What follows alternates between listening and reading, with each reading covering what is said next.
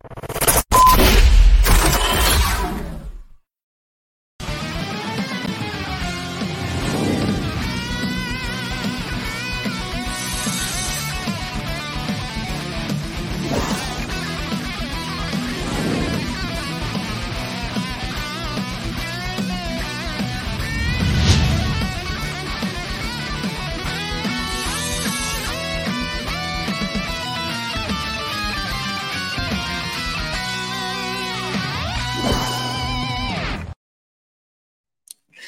Muy buenas, ¿qué, ¿qué, hice? Muy buenas noches, amigas y amigos. Bienvenida a toda mi chile banda, mis chilenautas. Bienvenidos a este espacio en donde decimos las netas al chile. Yo soy Meme Yamel y aquí estamos, último día del mes de julio, 31 de julio.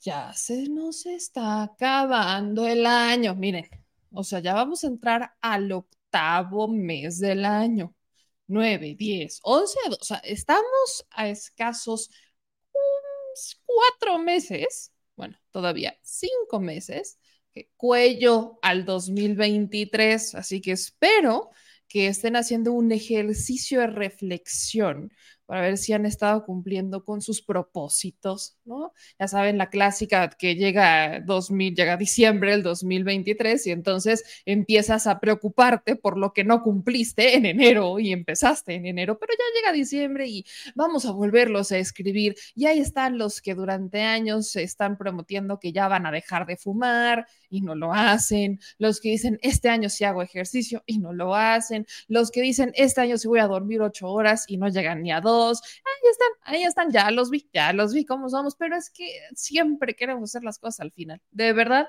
siempre. Siempre queremos empezar. Y aparte, hay quienes, y lo digo porque hasta yo lo hacía en algún momento de mi vida, empezaban la dieta o el ejercicio en noviembre para ver si llegaban a diciembre ya un poquito más flacos. La bronca es que Guadalupe Reyes, o sea, empezamos, dejen ustedes el Guadalupe, ya como a finales de noviembre que empiezan las pachangas, es más, me voy para atrás, Día de Muertos. A partir de Día de Muertos, y sean honestos, ya no es efectivo, es más, me voy todavía más para atrás. A partir del 15 de septiembre, no hay dieta que valga. O sea, llega el 15 de septiembre y seamos netas que si la kermés, que si la fiesta, que si las fiestas patrias, luego que si la fiesta del pueblo, luego ya llega octubre, ya valió queso, ¿no? Día, de muertos, pan de muerto. Llega noviembre, dices vas a descansar y dices, ajá, luego hay quienes se toman el día de gracias, que no creen en eso, pero se toman el día de gracias y fiesta por día de gracias, y así llega diciembre y evidentemente pues ni nada, ni dieta, ni ejercicio, nada. Así que seamos netas, por eso hago este ejercicio de reflexión para que al menos todavía los que no lo han empezado a hacer, tipo por ahí de ya, empiecen a intentarlo. Todavía tienen agosto y 15 días de septiembre para intentar cambiar su vida, ¿no? Ahí nada más, ahí ya, nada, ya saben que a mí me encanta siempre empezar con los eh, consejos de la tía Meme, porque así es la cosa. Pero amigos, ayúdenme, ya saben, hoy tenemos muchas cosas que decir. Eh, ayúdenme a suscribirse, activar las notificaciones, o sea, y es que esto es importante. A los que nos están escuchando o que nos escuchan en podcast, en Spotify o en Apple Podcast, también es importante que se suscriban al podcast para que sepan, o sea, cuando cada que subimos un episodio nuevo lo puedan escuchar, que nos ayuden a descargarlo también, a compartirlo. Lo mismo va para los que nos ven en vivo o los que nos llegan a ver eh, ya en eh, diferido por Facebook YouTube, también por Twitch o en Twitter, pues compártanlo con todas sus redes sociales para ayudarnos a hacer eco de las netas, porque aquí ya saben que el que no se enchila termina picado. Y miren, tenemos muchas, de verdad, hoy sí tenemos muchas cosas que decir. Denuncias que hacer.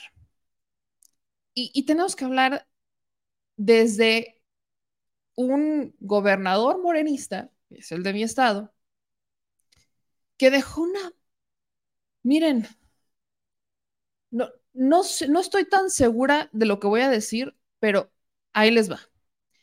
Creo que para los poblanos, ni Moreno Valle se atrevió a tanto en cuanto a deuda del Estado. Y miren lo que les estoy diciendo. Moreno Valle que hizo obras que no tenían por qué, ¿no?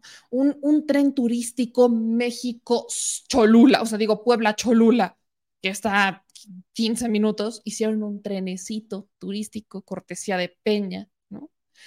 La rueda de la fortuna que tiene, no tampoco tiene sentido, pero ahí está. Y eso, eso fue con Moreno Valle. Bueno, creo que ni con eso llegamos al boquete que dejó Barbosa en Puebla. Ahí nada más para que sepan de qué vamos a hablar hoy. Dos, la propuesta del presidente de reforma judicial para el próximo año ya empezó a generar sus primeras críticas, ¿no? Esa, propuesta en donde al menos el fiscal general también podría ser votado por el pueblo. Imagínense cómo están los abogados, las barras de abogados, todo, todo el mundo entró en crisis. Están en crisis. Entonces, eso también es.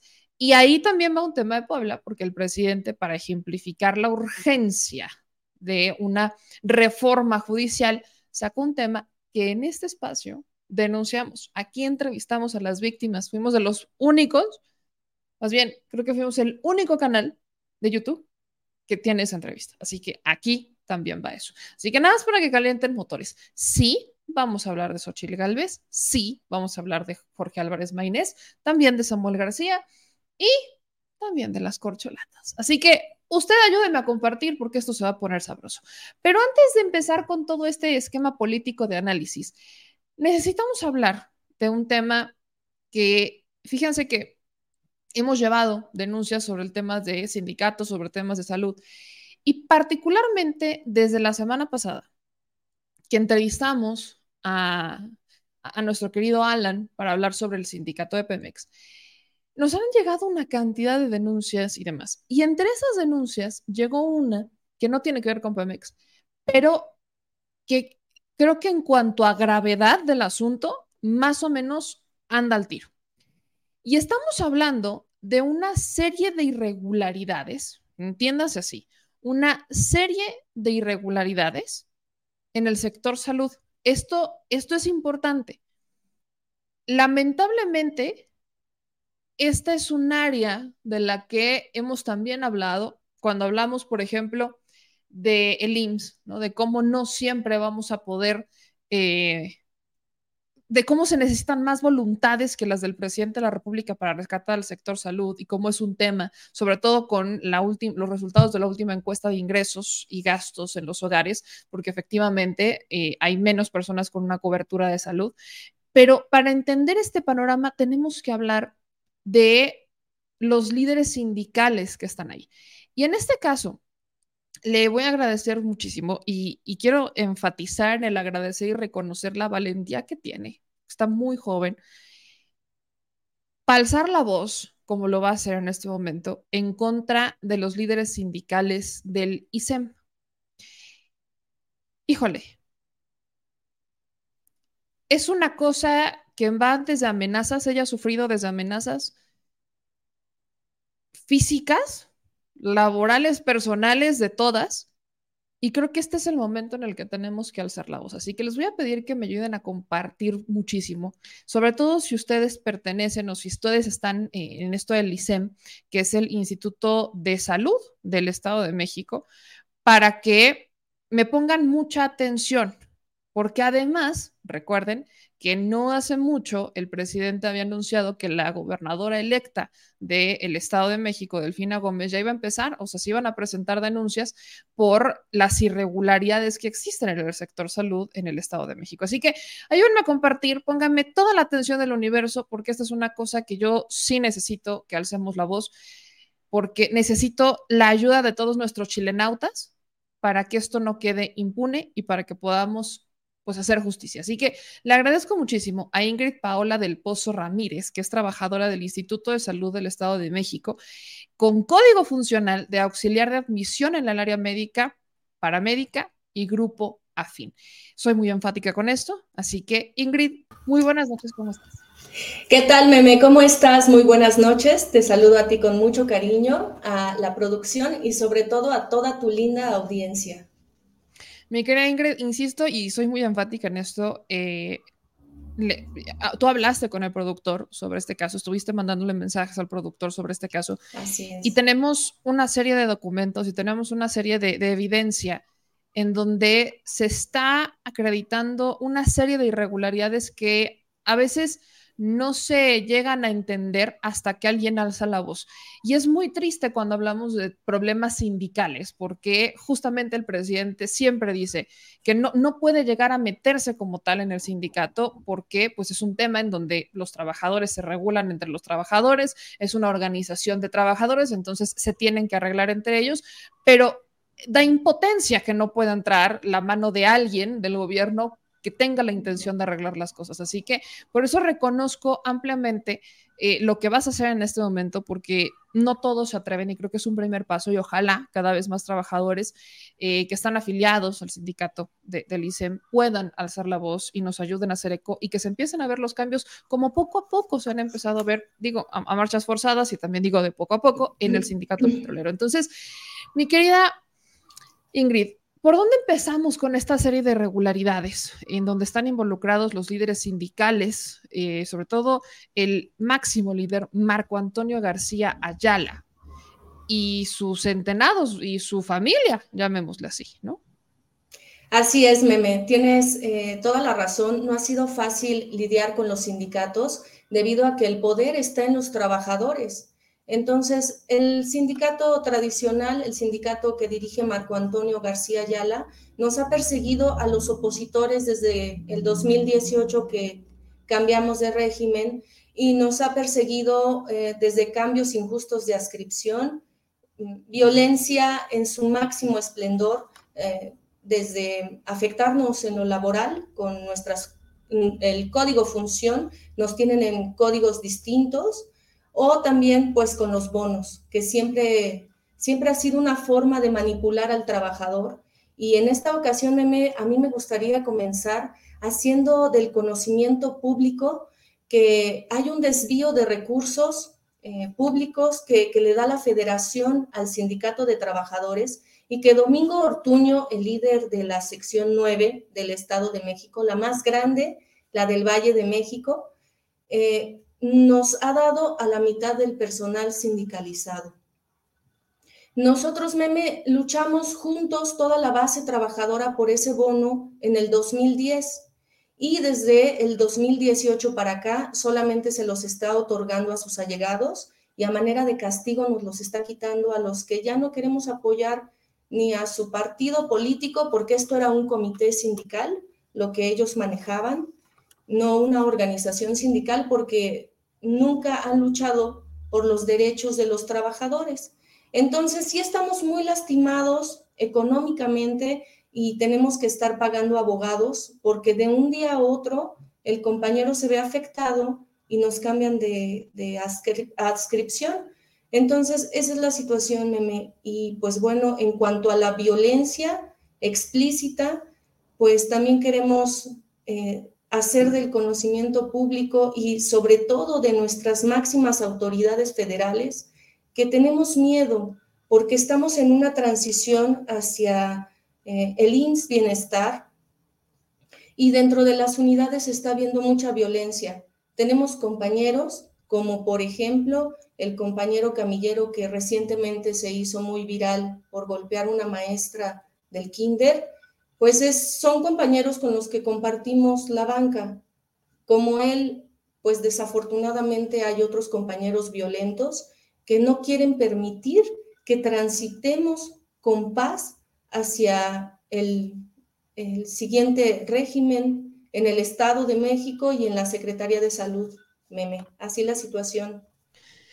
A ver, vamos, ahora sí, este fue como el panorama general como para calentar motores y que se entienda un poco. Tú nos mandaste una serie de recibos de nómina en donde justamente se puede ver lo que nos estás diciendo. ¿Los puedo empezar a ponerme yo a explicarlos? Por supuesto que sí, meme.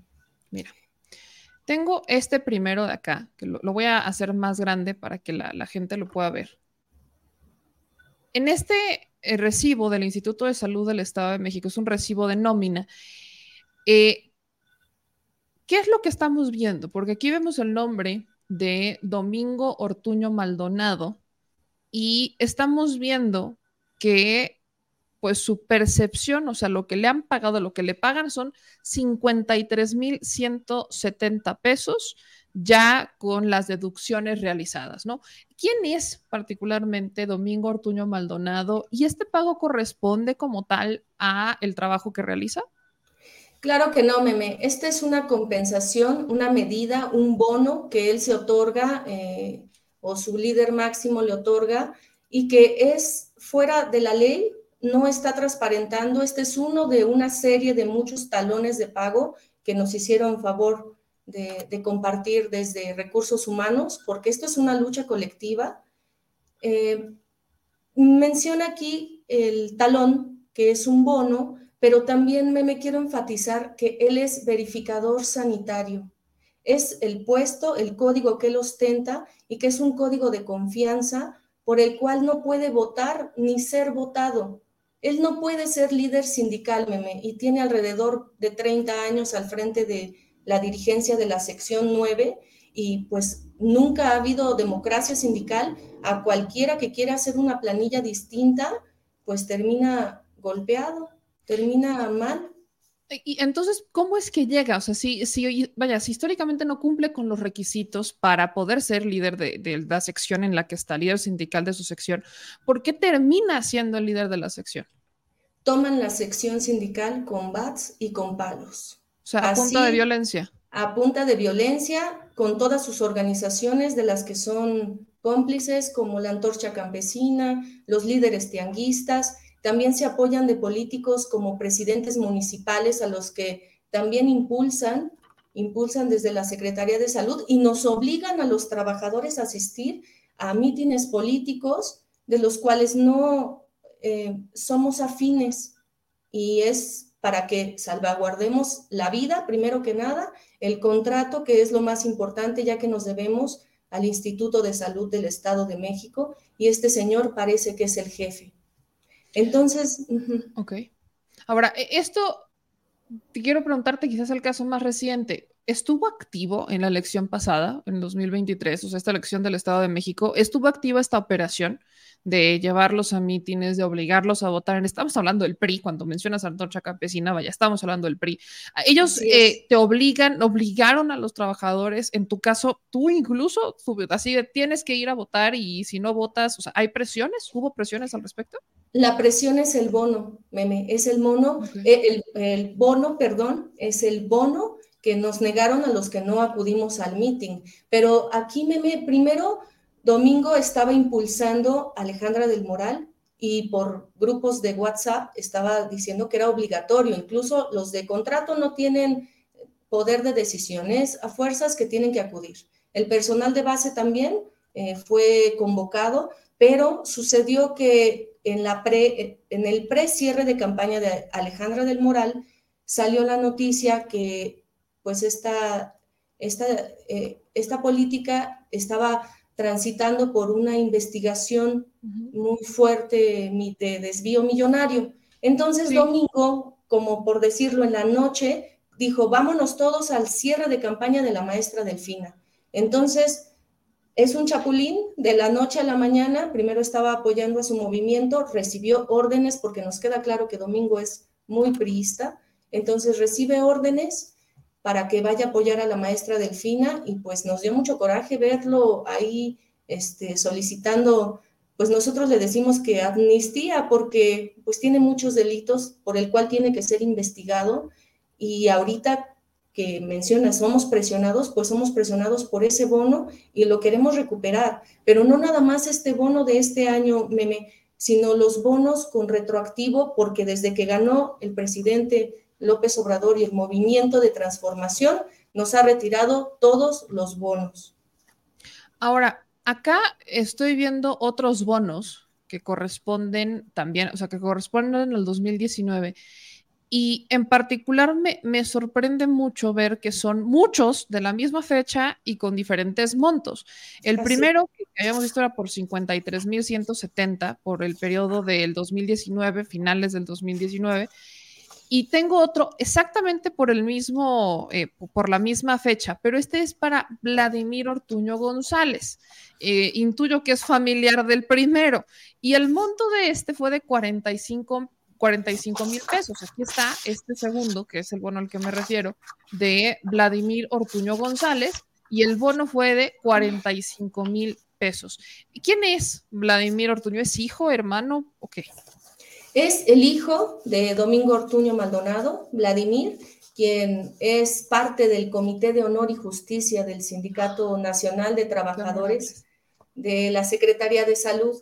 Entonces, de igual manera, este es un bono de fin de año en donde vemos en el talón que Vladimir es camillero. Los camilleros jamás, jamás se han dado un bono tan alto y pues le exigimos al sindicato que nos rinda cuentas de por qué se dan esos bonos tan altos y por qué a la vez le quitan a los trabajadores el derecho eh, sindical de, sus bonos, del pago de bonos.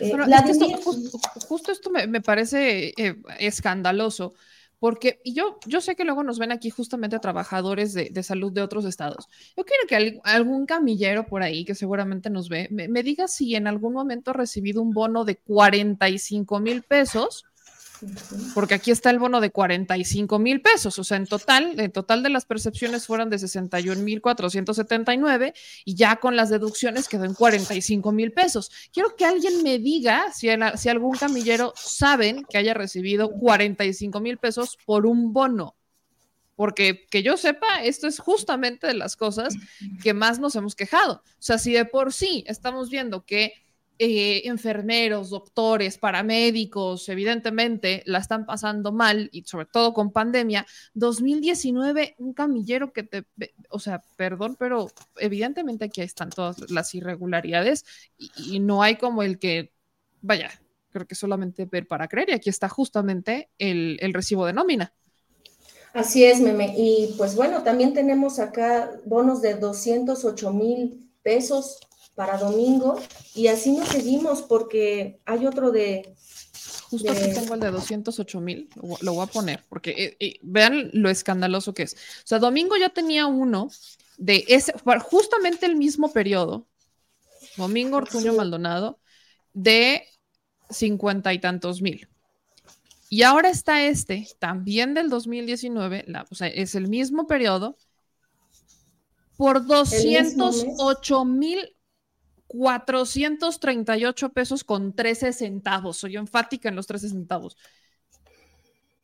Así es, meme. Es exorbitante. Nosotros, pues bueno, esto es lo que sale a la luz porque lo que le han dado por otros lados, pues también es auditable, también es auditable. Nosotros al principio pensábamos que nos enfrentábamos a un gran eh, monstruo político pero estamos viendo que él solo está poniéndose en la mira de la justicia porque todos sus actos son para ya decirle a las autoridades que nos quiten ese problema. Domingo Ortuño es un problema.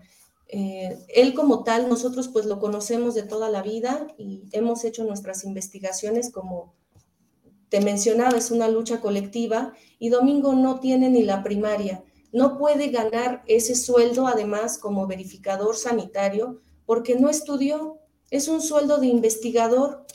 Entonces, en esas manos eh, están los mexiquenses y en manos de su hijo, porque su hijo es un despiadado que a todos los que se van poniendo en su camino, pues los va dispersando con violencia, siendo que él ya fue regidor de Tultitlán, en donde ahorita, pues, eh, está sonando mucho el caso del camillero que es de Tultitlán, pues lo ingresa Vladimir y la representante sindical del hospital eh, José Severiano Reyes Brito, de donde salgo yo precisamente, porque ahí les gané una elección sindical y pues todos, la gente que mete Vladimir como el camillero malo, pues nos persiguen, meme, y no tenemos a quién recurrir porque pues está en los trabajadores destituir a este líder sindical y, pues necesitamos que, que nos garanticen una vida libre de violencia. Esa es la situación. Encuentro que en 2016 se solicitó al Instituto de Transparencia justamente que Domingo Ortuño Maldonado publicara o fuera transparente en cuanto a su síntesis curricular, su perfil académico, información que deben, o sea, como sujetos obligados, porque sí los sindicatos son sujetos obligados a publicar ese tipo de cosas, eh, sus, o sea, de dónde vienen, quiénes son, etcétera. Y justo hay una resolución del 2016 donde el Instituto de Transparencia del Estado de México sí obliga al, al, al ICEMOS, al Instituto de Salud, este, del Estado de México a que transparente, porque desde el Instituto de Salud estuvieron bloqueando que se entregara esa información. Entonces, está esta red entre los funcionarios del Instituto de Salud del Estado de México y el sindicato.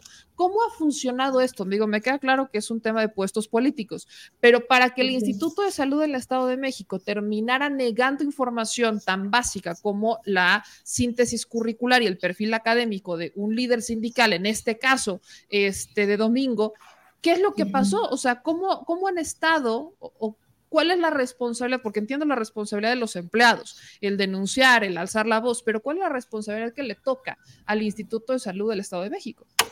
Claro que sí, Meme, pues la responsabilidad que le toca a nuestras autoridades es verificar que esos títulos con los que entran los compañeros a trabajar, pues sean, tengan un historial académico, porque el mismo Vladimir tiene una red de certificados de títulos con sello, con firma del Instituto Politécnico Nacional, que los vende a los trabajadores y que no solo los vende, meme, sino que aquí mis compañeros no me van a dejar mentir. Ellos en las aulas de las unidades, de los nosocomios, de los centros de salud, las unidades de primer nivel, dan clases, tienen una escuelita en donde pagas una mensualidad de dos mil pesos, te van a dar tu certificado, te van a enseñar a inyectar en el caso que seas, que compres el de enfermería y te van a enseñar a vacunar.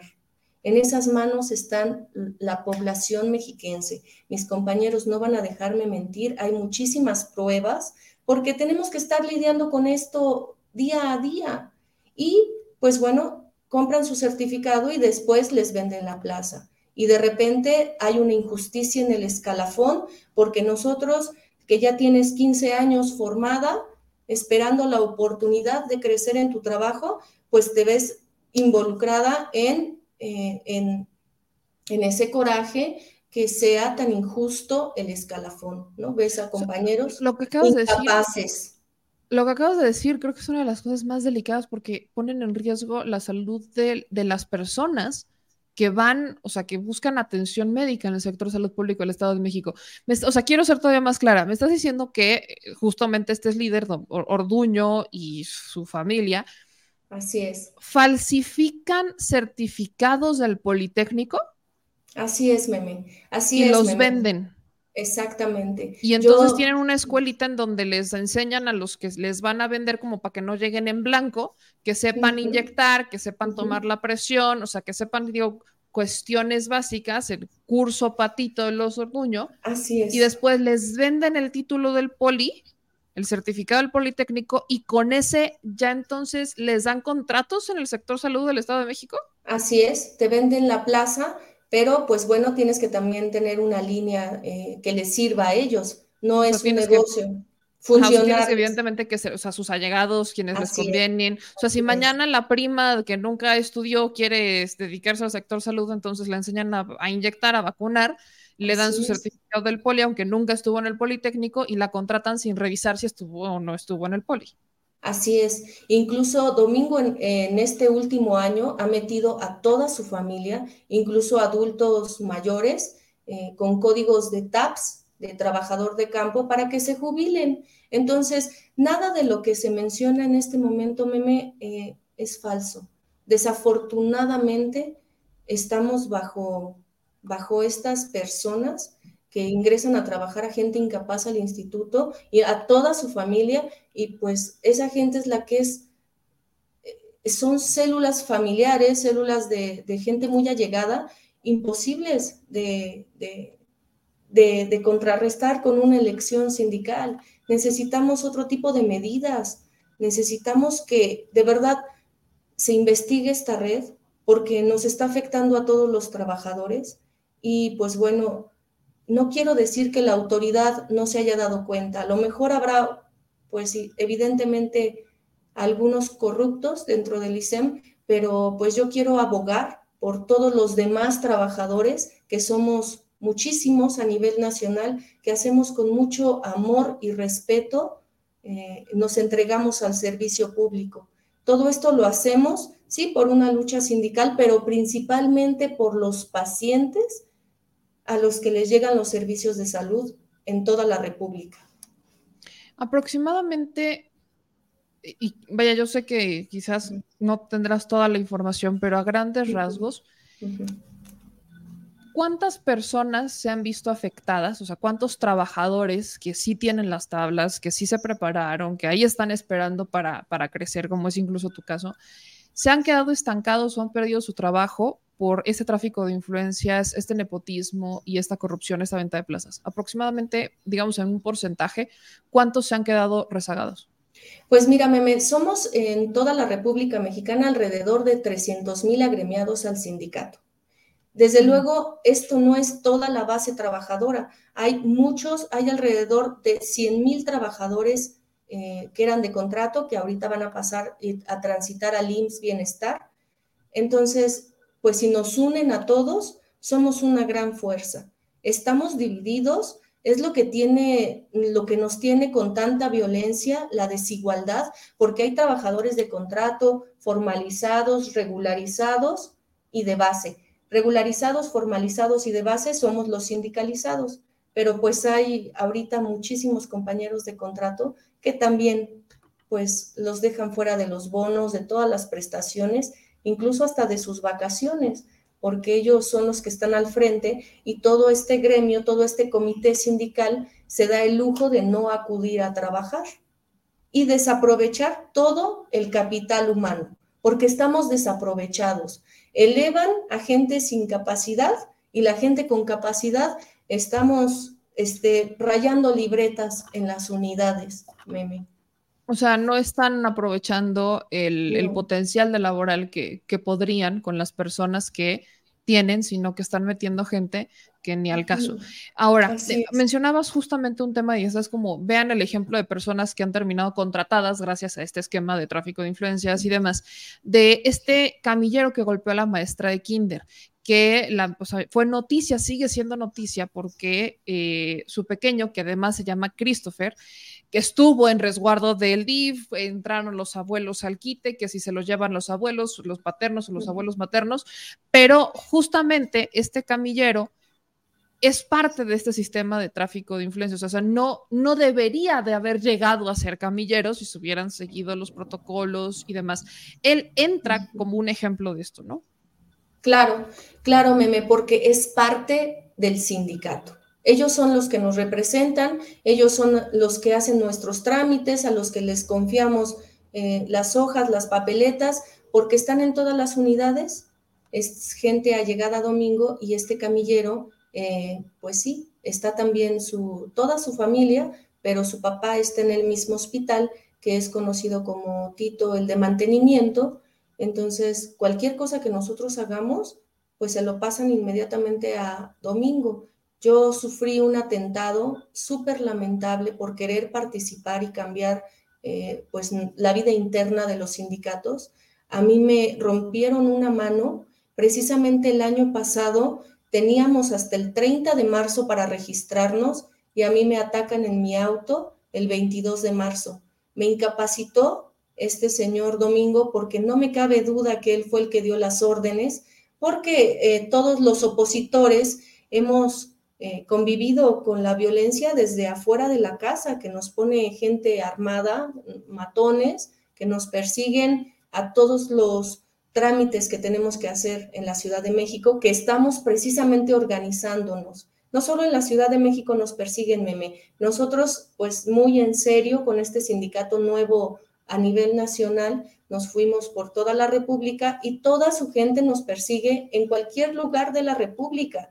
Eh, puedo llegar a Oaxaca y él me puede encomendar con la líder sindical y me pueden atacar violentamente. Entonces, volviendo a lo del ataque de la mano, yo, después de estar en el hospital de Tultitlán, donde sale el camillero eh, violento, les gano una elección en, esa, en, esa, en ese hospital y me tasajean todo el carro, las llantas y me amenazan de muerte.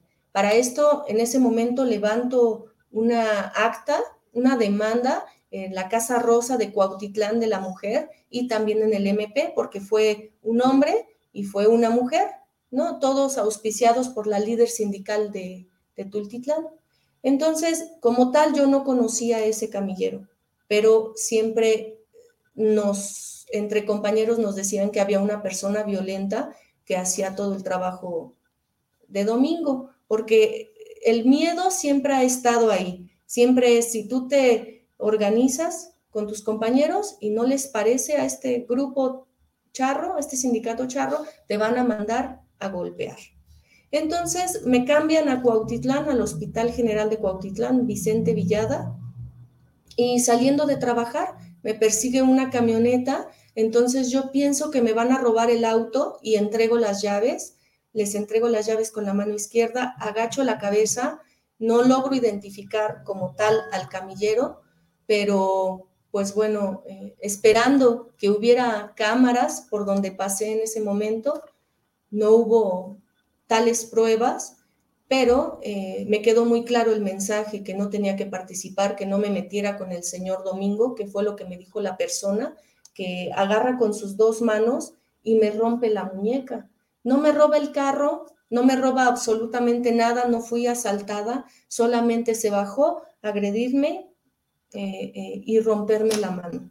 Entonces, pues mi intención es ir a ratificar mi denuncia porque pues tiene que haber pruebas en algún lugar, en algún momento. Esto no puede quedar impune. Este señor me mandó a violentar y se lo ha dicho directamente en, las asambleas, mis compañeros me conocen y conocen mi caso porque no soy la única, no soy la única. Si la Secretaría de Salud eh, amablemente eh, pudiera hacer una investigación, pues somos muchos compañeros violentados que nos frenaron en seco para no seguir participando con los sindicatos independientes, para no organizarnos. Entonces, este tipo de personas son las que contrata Domingo Ortuño Maldonado y son solapados por su hijo, que pues es, eh, se cree con mucho poder, es muy prepotente, es así como el camillero que atacó a la maestra. Ingrid, insisto en reconocer la valentía y el coraje que tienes, sobre todo al denunciar después de lo que nos acabas de contar de este atentado. Y, quisiera que me ayudes justamente a aclarar esto un poco también a la audiencia. Las de, tú, tú presentaste denuncias por, por este atentado. ¿Qué pasó?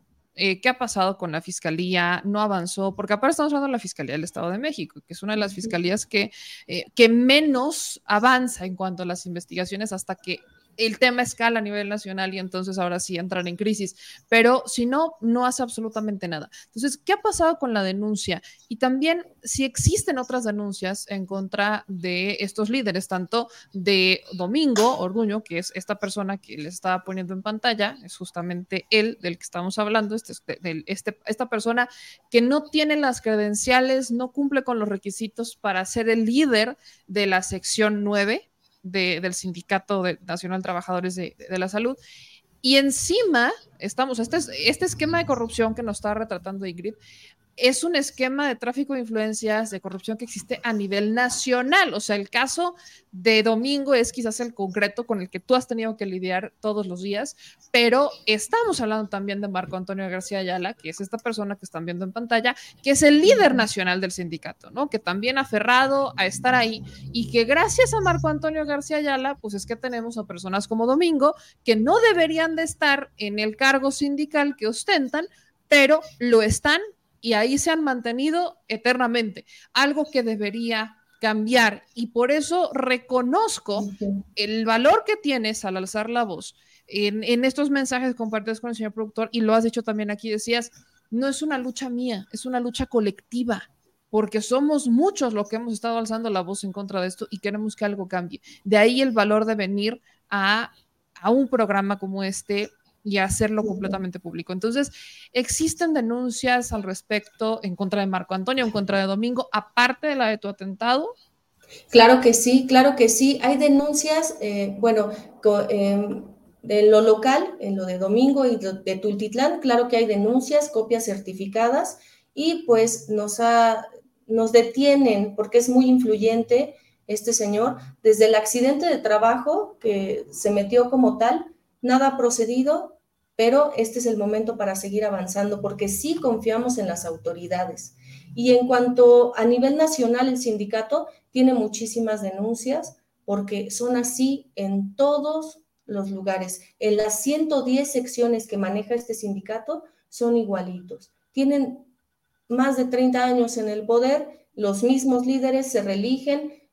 Desafortunadamente, pues ya caímos en un, en un momento de máxima corrupción y que no quieren dejar sus privilegios.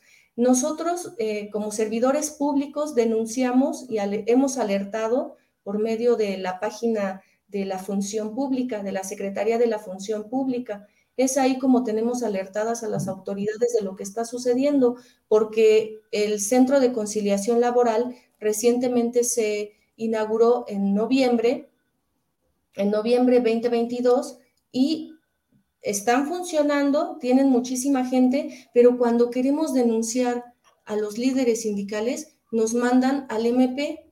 O sea, es todo laboral. O sea, compartimos banca con los mismos compañeros miembros del sindicato y cuando acudimos a demandar violencia y acoso laboral, nos dicen, como estás demandando a un sindicato, te tienes que ir al MP por otra vía. Entonces, estamos confundidos, estamos en un momento de transición de, tener nuevas instancias para defendernos y pues solicitamos inmediatamente eh, que, que, nos den más asesorías con videos, porque los compañeros quieren actuar y quieren saber cómo vamos a proceder.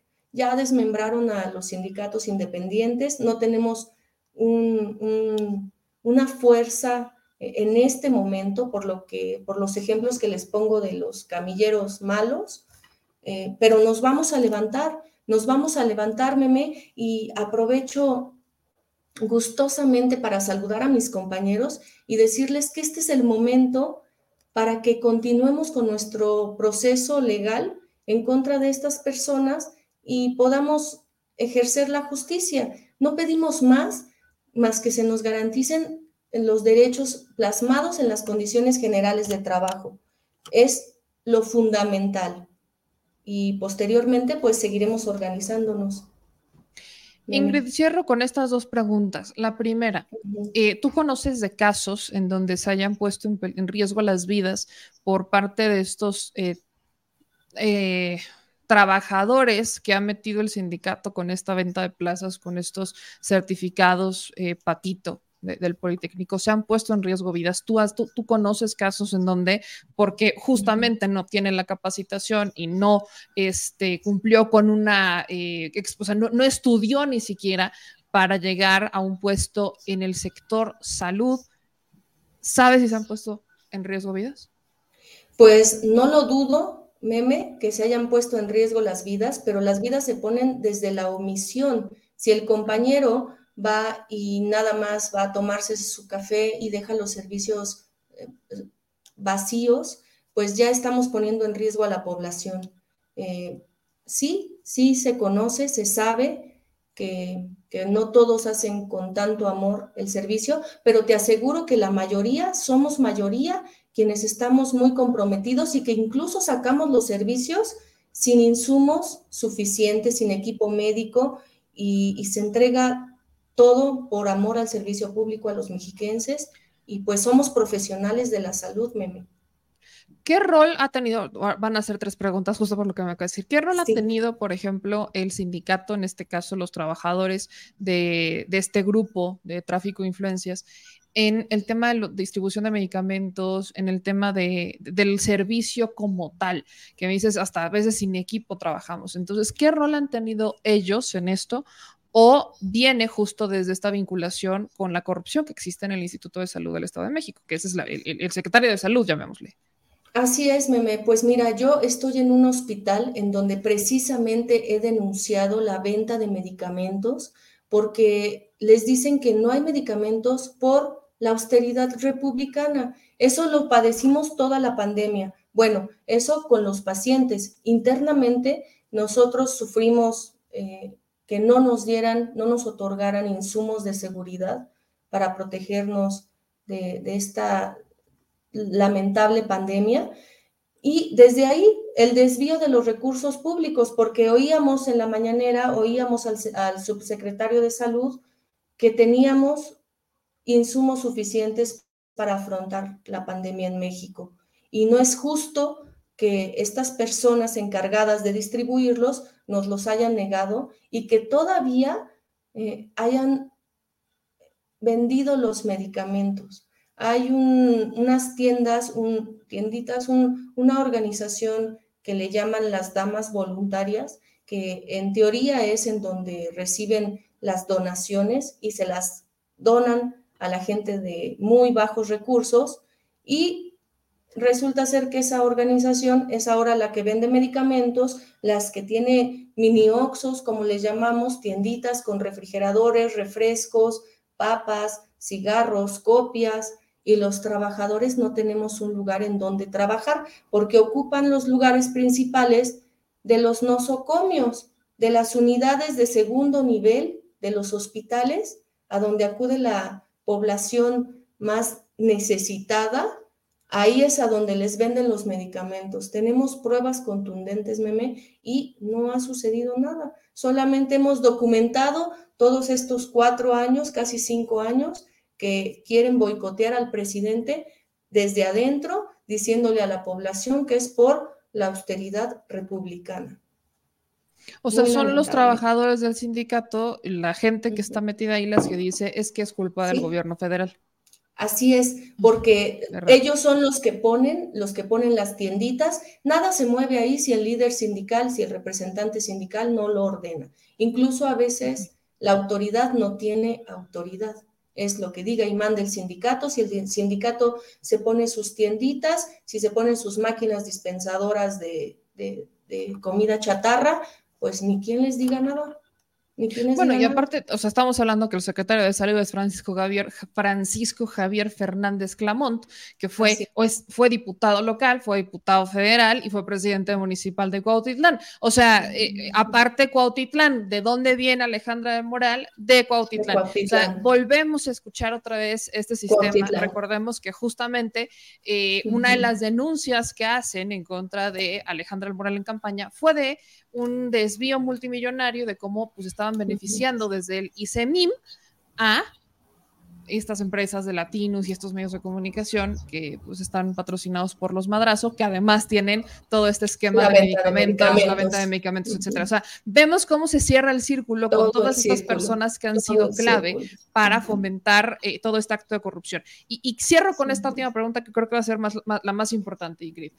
Ya viene un cambio de gobierno en el Estado de México hace unos días eh, la gobernadora electa Delfina Gómez estaba reuniendo con el titular del IMSS, con el secretario de Salud Federal, eh, con el director del ISTE, etcétera, para hacer un análisis del sector salud en el Estado de México. Entonces, eh, espero que esto se lo vamos a mandar, se lo voy a mandar este video al equipo de, la, de la maestra Delfina, con la finalidad que que vean que esto se está empezando a hacer grande porque viene una transición.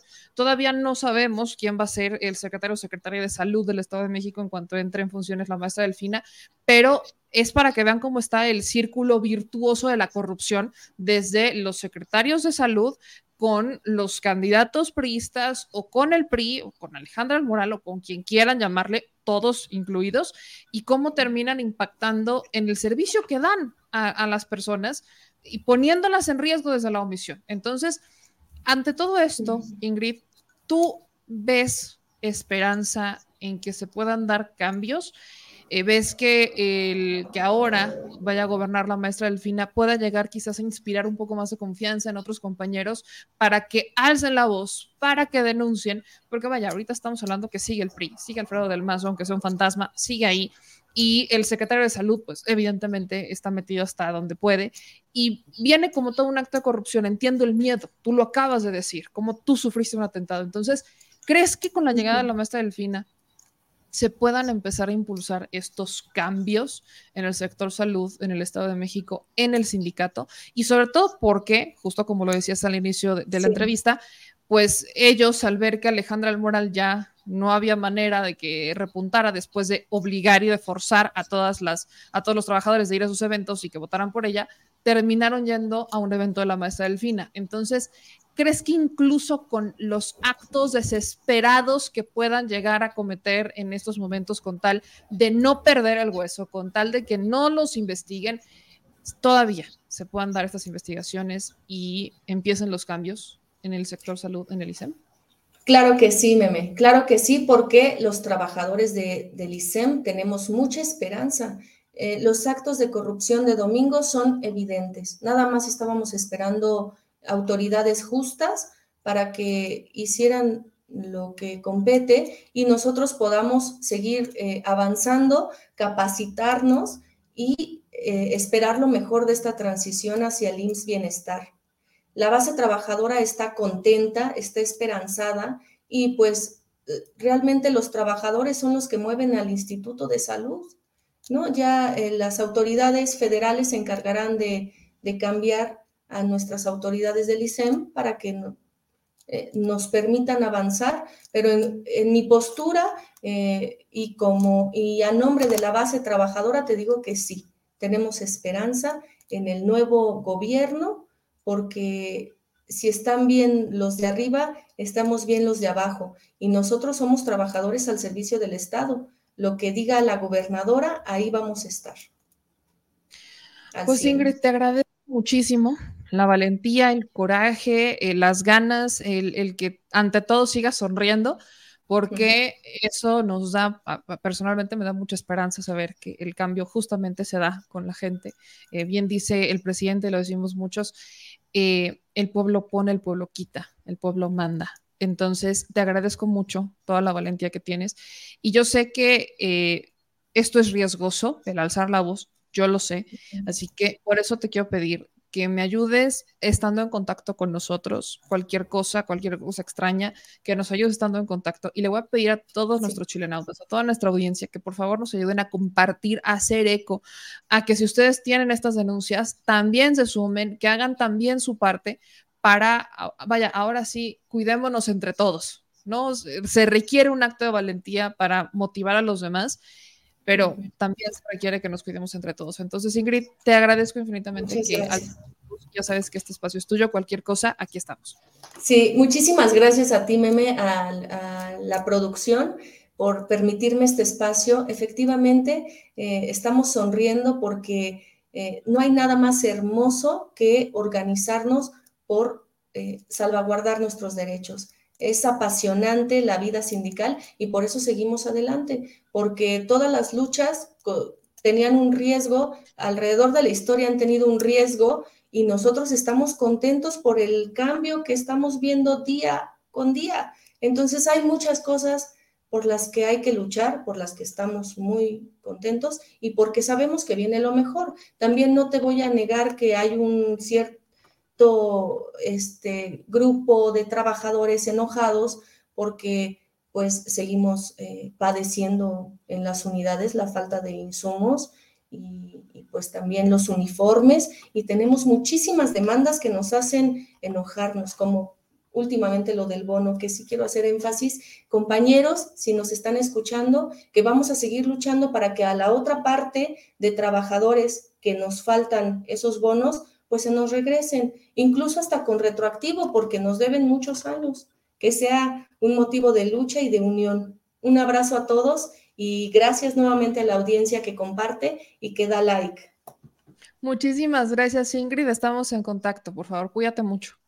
Muchas gracias, Meme. Igualmente, que Dios los bendiga. Hasta.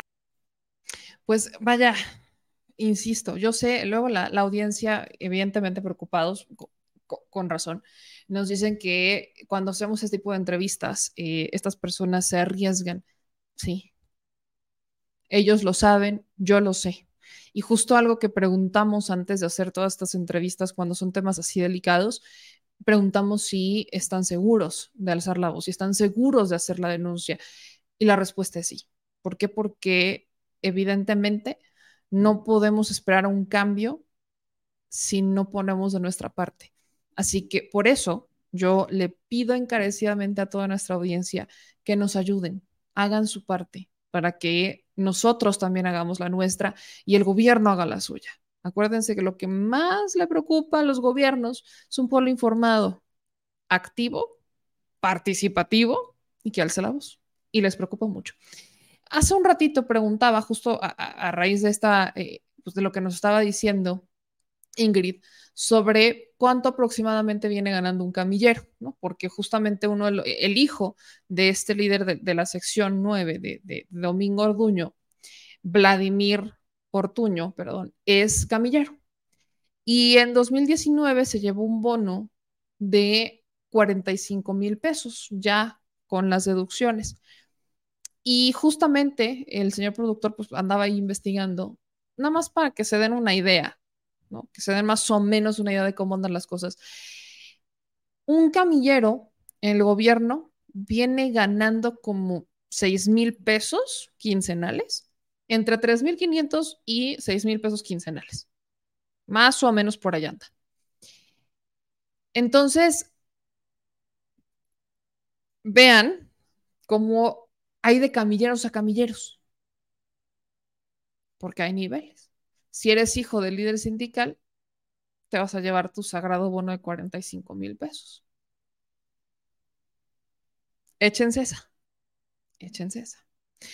Y leo muchos de sus comentarios donde me dicen, es que esto pasa en todos los hospitales. Vean, por ejemplo, nos dice Miriam, en el Hospital Federico Gómez se inventaron una Universidad Tamaulipas que vende doctorados a las enfermeras y es el mismo rollo que nos acaban de denunciar. Nos dice por aquí Guadalupe, Domingo Ortuño está enquistado en la actividad sindical desde noviembre de 1984. Y aquí nos complementa Bernardino. Es el nombre, de Ortuño, es el nombre del gángster del sindicato del ICEM. Como secretario general tiene menos tiempo, pero dentro del sindicato tiene desde el 84 con esta conducta gangsteril. Es familiar de Joel Ayala, ex dirigente sindical en los 80s y 90s y proviene del PRI, son de los grupos más fuertes del partido. Y justo aquí nos dicen, esto pasa en todos los hospitales, incluso en los de Michoacán. Sí. ¿Por qué? Porque justamente aquí la denuncia se partió en dos. A nivel nacional, y a nivel el sindicato, o sea, el, de la sección 9, que es Ortuño. A nivel nacional está Marco Antonio García Ayala. Si a nivel, si el sindicato nacional de los trabajadores de la salud está dirigido por Marco Antonio García Ayala, que es el que viene permitiendo todo este tipo de actividad gangsteril, bueno, imagínense cómo están los hospitales. Si alguien quería saber qué otra cosa se debe de solucionar cuando estamos hablando de mejorar los servicios de salud en México, Creo que aquí tenemos una respuesta muy clara. Los, los trabajadores de salud, las injusticias que sufren, la venta de plazas, la falsificación de los títulos, de los certificados. O sea, esto involucra una cantidad de investigaciones que se deben hacer desde el Politécnico, por ejemplo, porque están falsificando títulos y certificados del Politécnico, entonces el director del Politécnico también tiene que investigar esto, desde la función pública, por los empleados que terminan contratando en los hospitales públicos, y desde, vaya, se deben de hacer estas denuncias para auditarlos, como lo están haciendo en, en Pemex, ¿eh? Pero quiero recordarles que las denuncias que han llevado a la detención de dos líderes sindicales de Pemex fueron de trabajadores que los denunciaron ante la Fiscalía General de la República para que les hicieran una, auditoría externa y cuando hicieron la auditoría externa se dieron cuenta que faltaba mucha lana, los detuvieron y los metieron al bote y los vincularon a proceso. Bueno, si eso falta en Pemex, que es la paraestatal, que es la empresa pública más grande de México, imagínense cómo va a estar el sector salud, cómo va a estar el sindicato de salud. Cuando, porque usted haga una búsqueda de Marco Antonio García Ayala o de Domingo Ortuño y va a encontrar una serie de irregularidades que se han estado denunciando desde 2016, encontré la nota más vieja por ahora, de irregularidades de estos personajes que son los que son los cadeneros de la persona que nos va a atender en un hospital público. Particularmente Marco Antonio García. Son los que nos van a decir son, los que abren o cierran la puerta de quién va a ser el camillero, el enfermero, para, o sea, son los que te abren y te cierran la puerta. Imagínense cómo está.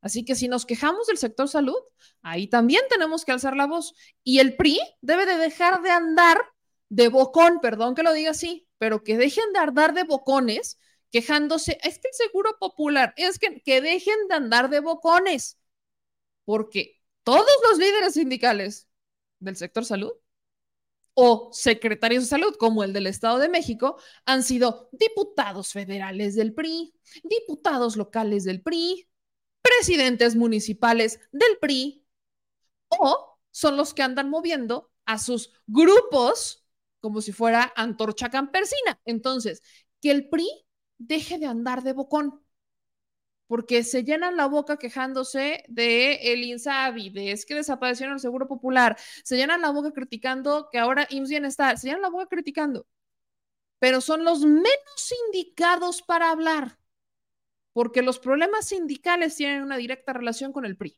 y esto en cualquier sindicato de México, cualquiera, porque usted busque el líder sindical de Pemex, del sector salud, usted busque líder sindical y nada más con que vea dos, tres nombres, iba a encontrar que ya tuvo algún cargo por el PRI o fue algo del PRI. Ya, algo, alguna relación tiene con el PRI, la que quieran. Líder sindical inmediatamente relacionado con el PRI. Esta no es la excepción.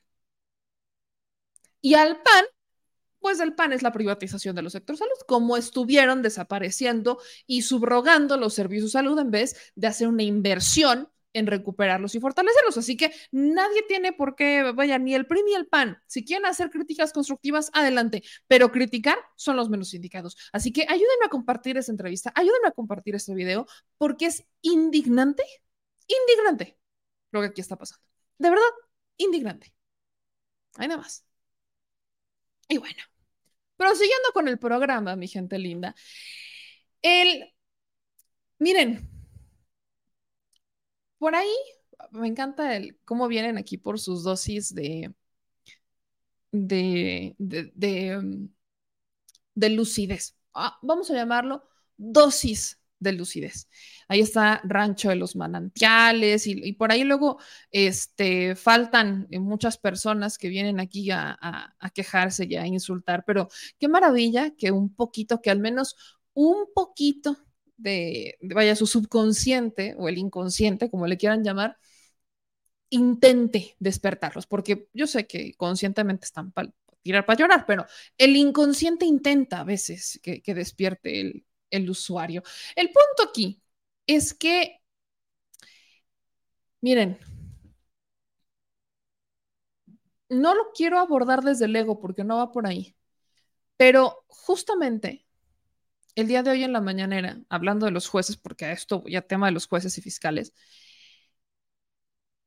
el presidente ha hablado mucho de una reforma judicial. Sabemos que en este momento la están negociando, tenemos a los diputados sentados eh, con, con los ministros de la Suprema que van a dialogar, como que ya están empezando a planchar los temas que quieren trabajar o que van a ser parte del plan C. Aunque, quiero ser también muy clara con esto, eh, no van a ser ni los diputados ni los senadores que están en este momento los que van a ser responsables del plan C, porque el plan C, para que funcione, inmediatamente necesitamos tener una mayoría calificada entre Morena PT Verde, tanto en el Senado como en la Cámara de Diputados. Eso implica que tiene que pasar un proceso electoral. Entonces, yo sé que se están sentando y que están planchando el tema los actuales diputados y posteriormente lo harán los senadores, sabiendo que ellos no son los que van a hacer una reforma judicial.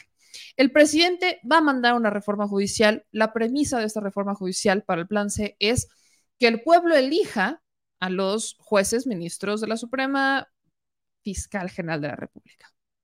Entonces, eso obviamente ha generado opiniones desde las barras de abogados, la barra de abogados de Estados Unidos. Vaya, la barra de abogados de Estados Unidos pegó el grito en el cielo, que cómo se le ocurría al presidente atentar de esa manera contra eh, el sistema de justicia, que es, ya saben cómo es en Estados Unidos, sobre todo los, defensores del, derecho y, demás. El asunto es que justamente en la mañanera, cuando el presidente estaba hablando de, nada más vean la necesidad del Poder Judicial, puso un ejemplo del cual algunos medios locales en Puebla hicieron eco, pero que de medios nacionales, si lo quieren ver así, pero sobre todo alternativos, nosotros fuimos los únicos de hablar. Y estoy hablando del el caso de eh, Esperanza, de, Afner. ¿Se acuerdan que hace unas semanas entrevistamos a Esperanza Ella es mamá de Abner, que fue, em, fue abusado sexualmente por un ministro de culto, un sacerdote, el sacerdote Gerardo Espinosa Rubí, de este menor cuando tenía siete años. Esto fue en 2021. Y justamente entrevistábamos a Esperanza ese día, porque a través de un amparo, el juez Hernández Chino decide sacar a este sacerdote sin eh, ponerle ningún tipo de medida cautelar. Y muchas personas en este, justamente en esta publicación, que permítanme decirles, se hizo bastante viral, la llegaron a ver 425 mil personas en Twitter, fue eh, retuiteada 4.326 veces, 195 personas en Twitter le dieron, la estuvieron citando y en total obtuvo 5.663 me gustas. Esta publicación la subimos el 18 de julio y etiqueté a diversas autoridades. Etiqueté a el diputado Ignacio Mier, etiqueté también a Alejandro Armenta, a Nora Escamilla, que es diputada de Puebla, también a Toño López, que son diputados en Puebla, etiqueté a la secretaria de Seguridad, a Rosa Isela eh, Rodríguez, tal y como lo habíamos hecho en otras publicaciones, que con esta sería la segunda vez que tocan un tema sin que yo haya acudido a la mañanera, no me estoy excusando, pero sin que yo haya acudido a la mañanera, esta es la segunda vez que tocan un tema que nosotros hemos estado etiquetando. El primero fue el de Ardelio Vargas y este sería el segundo. Entonces, aquí pusimos la resolución y mucho, hubo muchos comentarios de aquellos que son defensores del, Poder Judicial actual, vaya, cosa interesante, que decían que eh, e-, el juez Hernández Chino pues no le había quedado de otra que él justamente decía que no lo quería liberar, pero que no encontraba ninguna patrañas, patrañas. Después de eso, subí la entrevista completita de Esperanza, porque la entrevista completa de pe la terminé subiendo a Twitter para que se dejara a un lado esta especulación de qué había pasado, que el pobre juez y no sé qué, ¿no? Entonces, aquí está la entrevista completa de Esperanza que subimos. Esta la subí el 19 de julio, un día después. Y también, ¿no? Se etiquetó, tuvo sus reproducciones, etcétera. Quiero que entiendan que este es un asunto delicado, porque justo en esta entrevista, Esperanza, eh, el caso se hace todavía más, eh, más trágico, porque eso ocurre en Aquixtla el pueblo de Aquixla estaba listo para linchar al sacerdote al minuto que Esperanza salió con Abner y que dijo que habían violado a su hijo. Entonces, o que había sufrido un abuso sexual, es la palabra correcta. El pueblo ya lo iba a linchar y Esperanza frenó al pueblo entero de Aquixla porque dijo, voy a confiar en la justicia. Entonces, el juez Hernández Chino, lamentablemente, decide, vamos a liberarlo. Y fue hoy 31 de julio en la mañanera que el presidente Andrés Manuel López Obrador saca el tema del juez Hernández Chino, particularmente el caso de Esperanza, el caso de Abner, porque tal y como lo dijimos en esa entrevista con Esperanza, el juez Hernández Chino no es la primera vez que acepta un amparo y termina liberando abusadores de menores. No es la primera vez. Hace dos años antes de esto, ya había liberado a un padre y a un abuelo que violaron a la nieta hija, respectivamente, de tres años. Ya, o sea, los había liberado. El juez Hernández Chino se ha caracterizado por ser el santo patrón de los abusadores de menores en Puebla. Y este señor Hernández Chino intentó ser magistrado del Tribunal Superior de Justicia del Estado de Puebla. Fue candidato para encabezar la máxima autoridad judicial en el Estado de Puebla. Imagínense esto, no quedó, pero llegó con muchísimas influencias para ocupar ese cargo. Entonces, el caso del juez Hernández Chino es quizás es un ejemplo de muchos otros jueces y de muchos otros ministros que terminan haciendo carrera judicial cuando no la merecen. ¿Por qué? Porque el sistema judicial se los ha permitido. ¿Por qué? Porque tenemos un Consejo de la Judicatura Federal que no sirve para nada. ¿Por qué? Porque tenemos una ministra en este momento de la Suprema Corte de Justicia de la Nación que hace caso omiso porque aparte ella preside el Consejo de la Judicatura Federal y que no estamos viendo que eche para atrás o que intente siquiera hacer, vaya, acercarse a los casos para hacer un poquito de justicia. Ah, pero en los discursos que da la señora habla de cómo deben de juzgar con perspectiva de género, de cómo los juzgadores han hecho un trabajo extraordinario, maravilloso, y cómo es que el gobierno, mal gobierno federal, está invistiendo eh, con todo al Poder Judicial y eso es un ataque que se debe de condenar a nivel internacional. Porque esos son los discursos que da la ministra Norma Piña. Ah, pero no vemos que Norma Piña se pronuncie al respecto de un caso como el de Hernández Chino, que no es el único en México. O sea, estoy poniendo solo un ejemplo de miles que existen en el país. Y miren, por eso quiero que ustedes vean y escuchen lo que el presidente dijo en la mañanera respecto al juez Hernández Chino, porque hablando de la reforma judicial, hablando de la urgencia que, que existe para hacer una reforma judicial y cambiar también a los fiscales, puso justamente el ejemplo de Hernández Chino. Así que, ¿ven cómo también lo que hacemos desde este espacio tiene una, vaya, hace eco? Vean y escuchen lo que dijo el presidente en la mañanera sobre este juez la transformación, el movimiento de cambio tiene mucho apoyo popular y de eso depende. Pueden eh, cometer actos arbitrarios desde los poderes judiciales cuando eh, las autoridades que pertenecen al Poder Ejecutivo o al Legislativo no tienen respaldo popular. Aquí es distinto. Aquí ya nosotros padecimos de un desafuero de cómo el Poder Judicial se prestó a una maniobra del presidente en ese entonces, Vicente Fox, que quería desaforarme.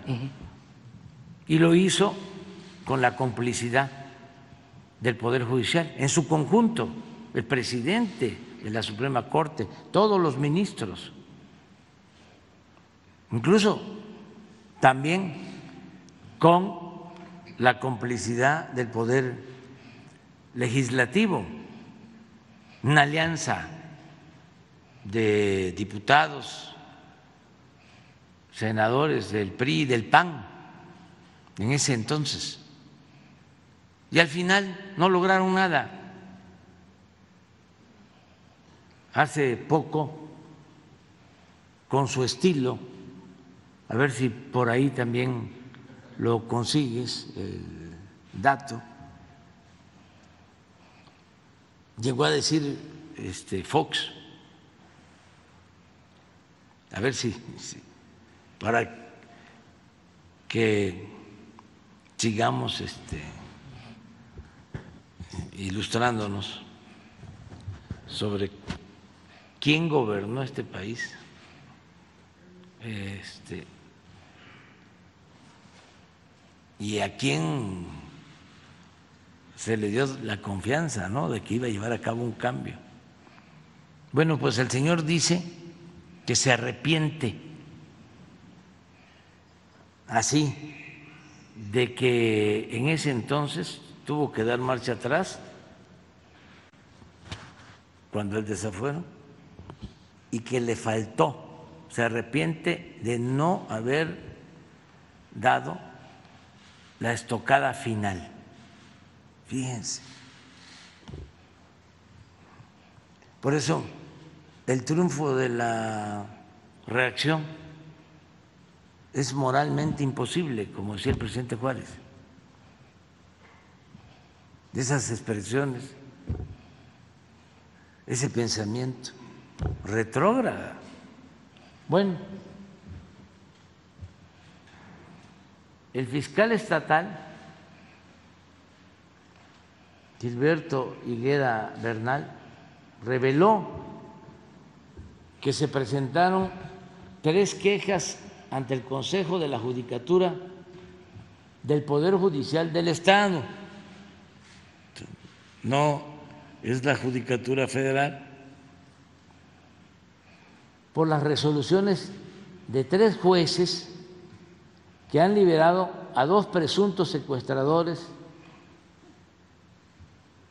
y del ministro de culto, Gerardo Gómez, que abusó sexualmente de un menor de edad en Aquistla.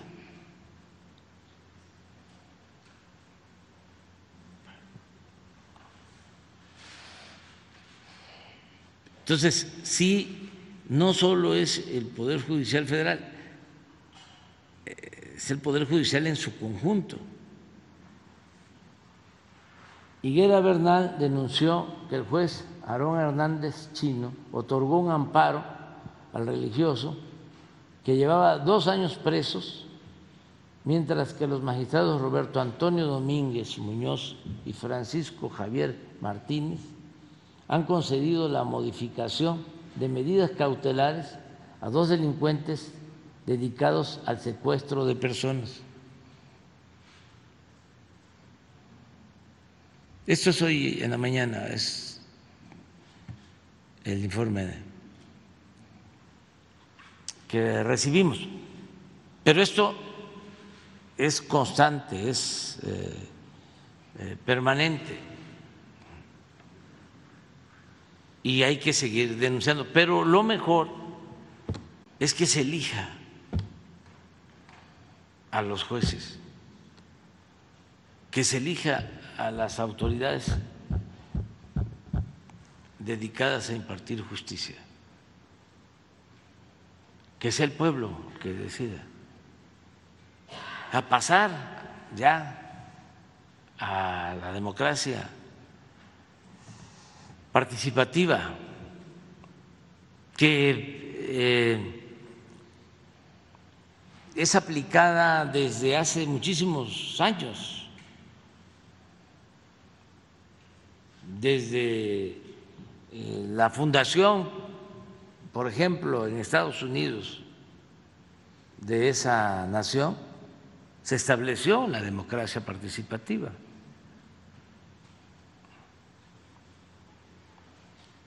Un escritor, Tocqueville, que habla, tiene un libro que se llama La democracia en América, y habla de los primeros eh, colonos que llegan a Estados Unidos y llevan el método democrático y eligen a jueces y eligen a eh, todas las autoridades. Todavía hoy en algunos lugares, condados de Estados Unidos, si se va a cortar un árbol, en una plaza, en una calle, tienen que convocar a la gente y hay una consulta. Y eso viene de, desde la fundación de Estados Unidos. Es un hábito democrático. O sea, no es algo ajeno. Es que en la democracia el pueblo manda, el pueblo pone, el pueblo quita. Y hay que mandar obedeciendo al pueblo.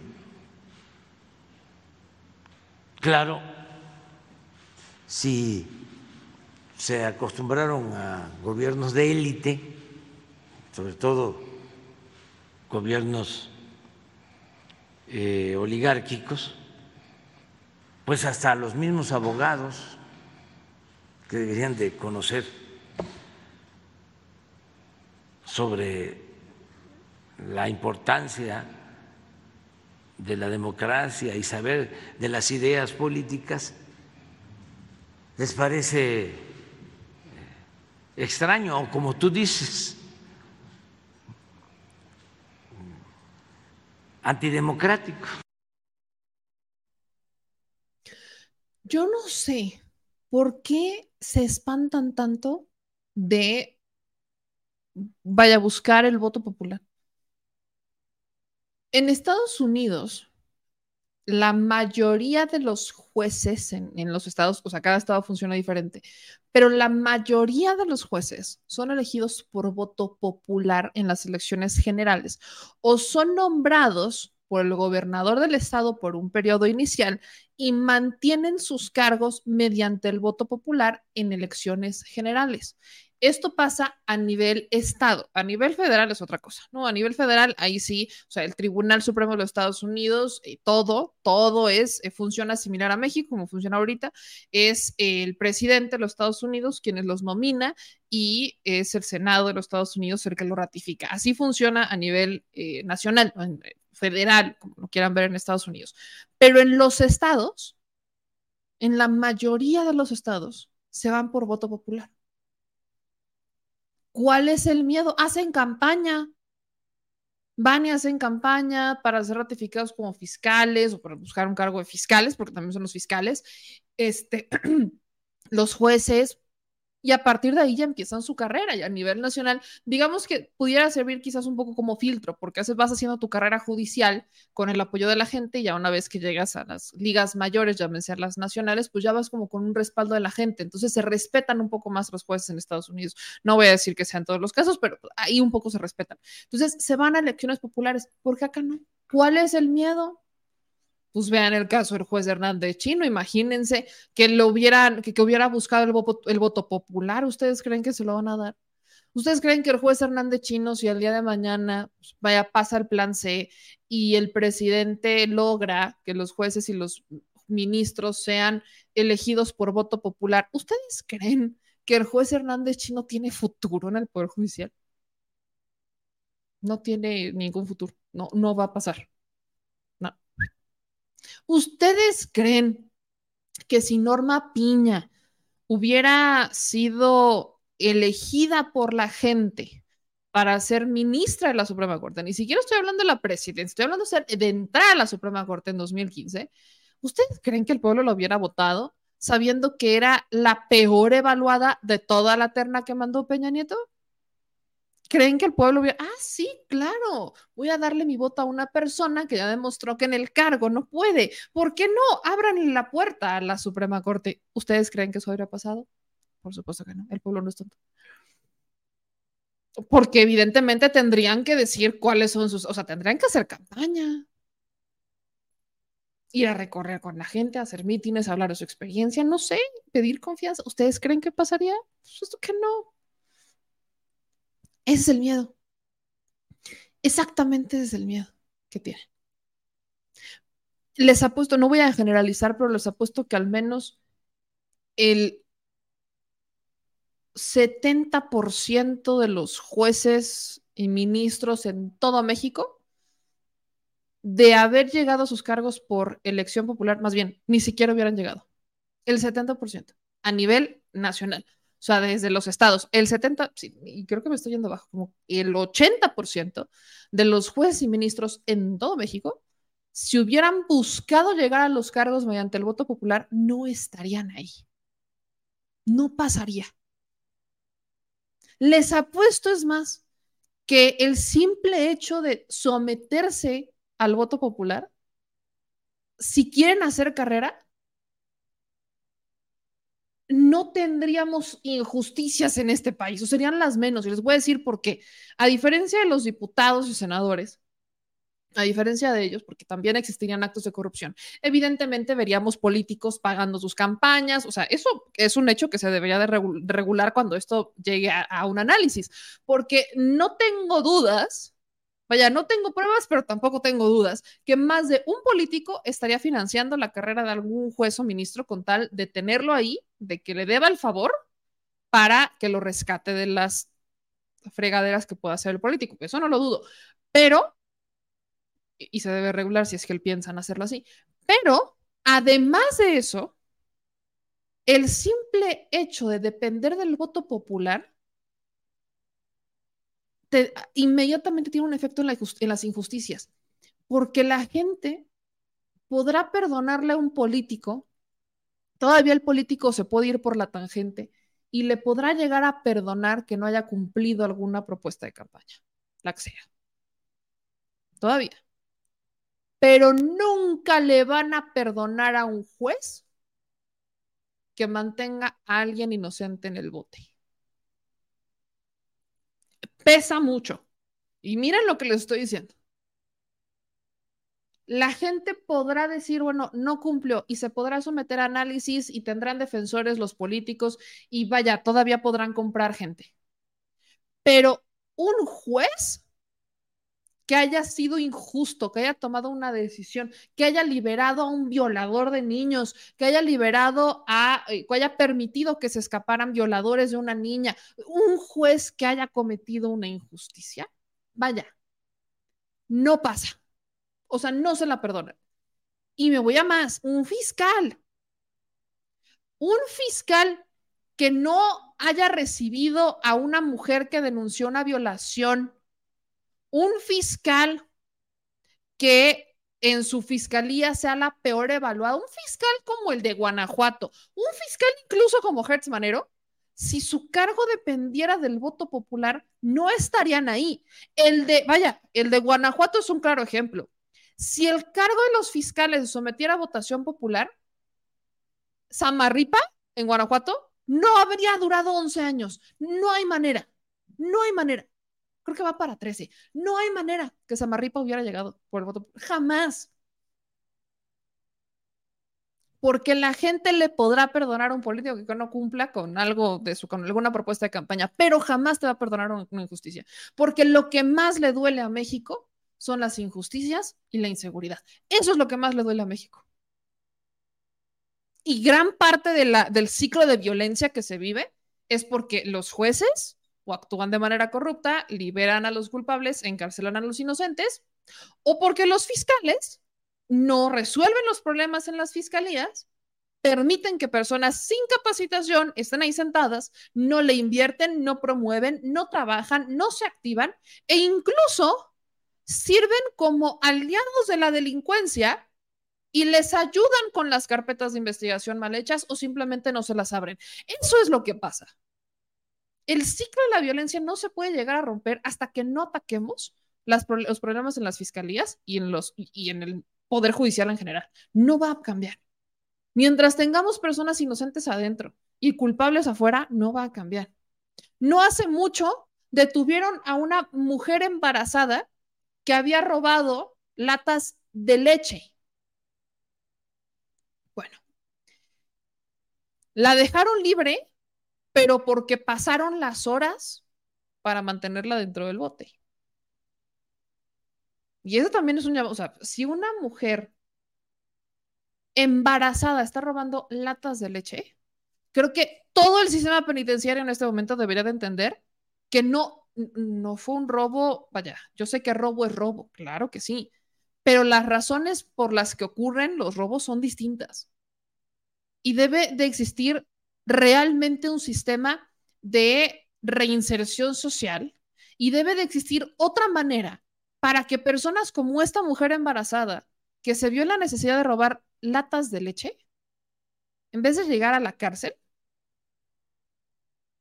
pueda hacer otra cosa, servicio social, servicio comunitario, no sé lo que ustedes quieran, y que encuentren redes de apoyo para poderla ayudar con la necesidad que tiene.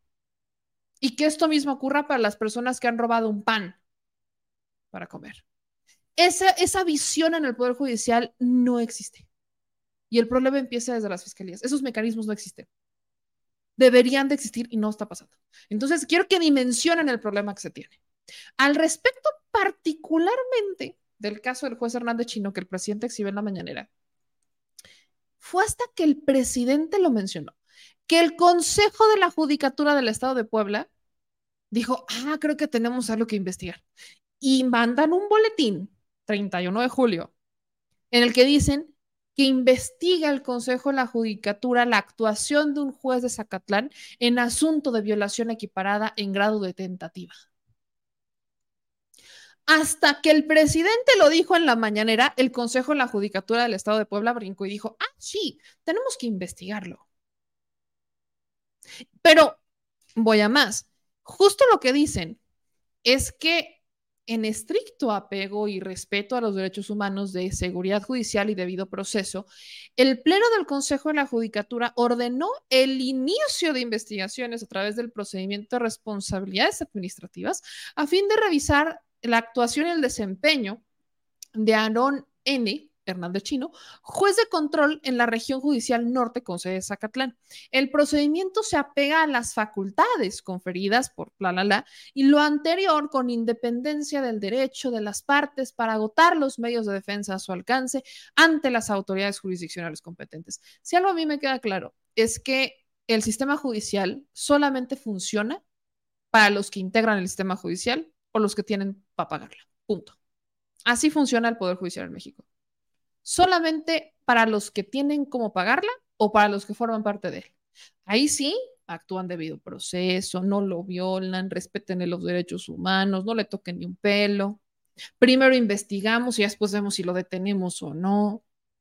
Cuando se trata de uno de los suyos o de alguien que tiene dinero, ahí sí el Poder Judicial es una maravilla en México. Actúa conforme a la ley. Si es una persona pobre, si es una persona necesitada, Olvídense, eso no ocurre. Esa es la urgencia de una reforma del Poder Judicial. Y hay muchos políticos que lo están, sobre todo el PRI del PAN, que lo están manejando como un berrinche del presidente. Gente, políticos, no escuchen al presidente si quieren, escuchen a las, a las víctimas del Poder Judicial.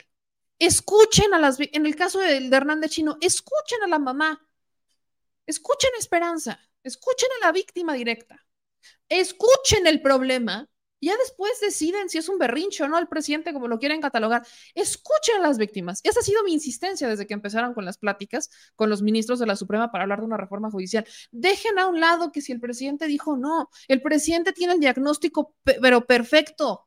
No lo ha podido resolver. Eso es un hecho.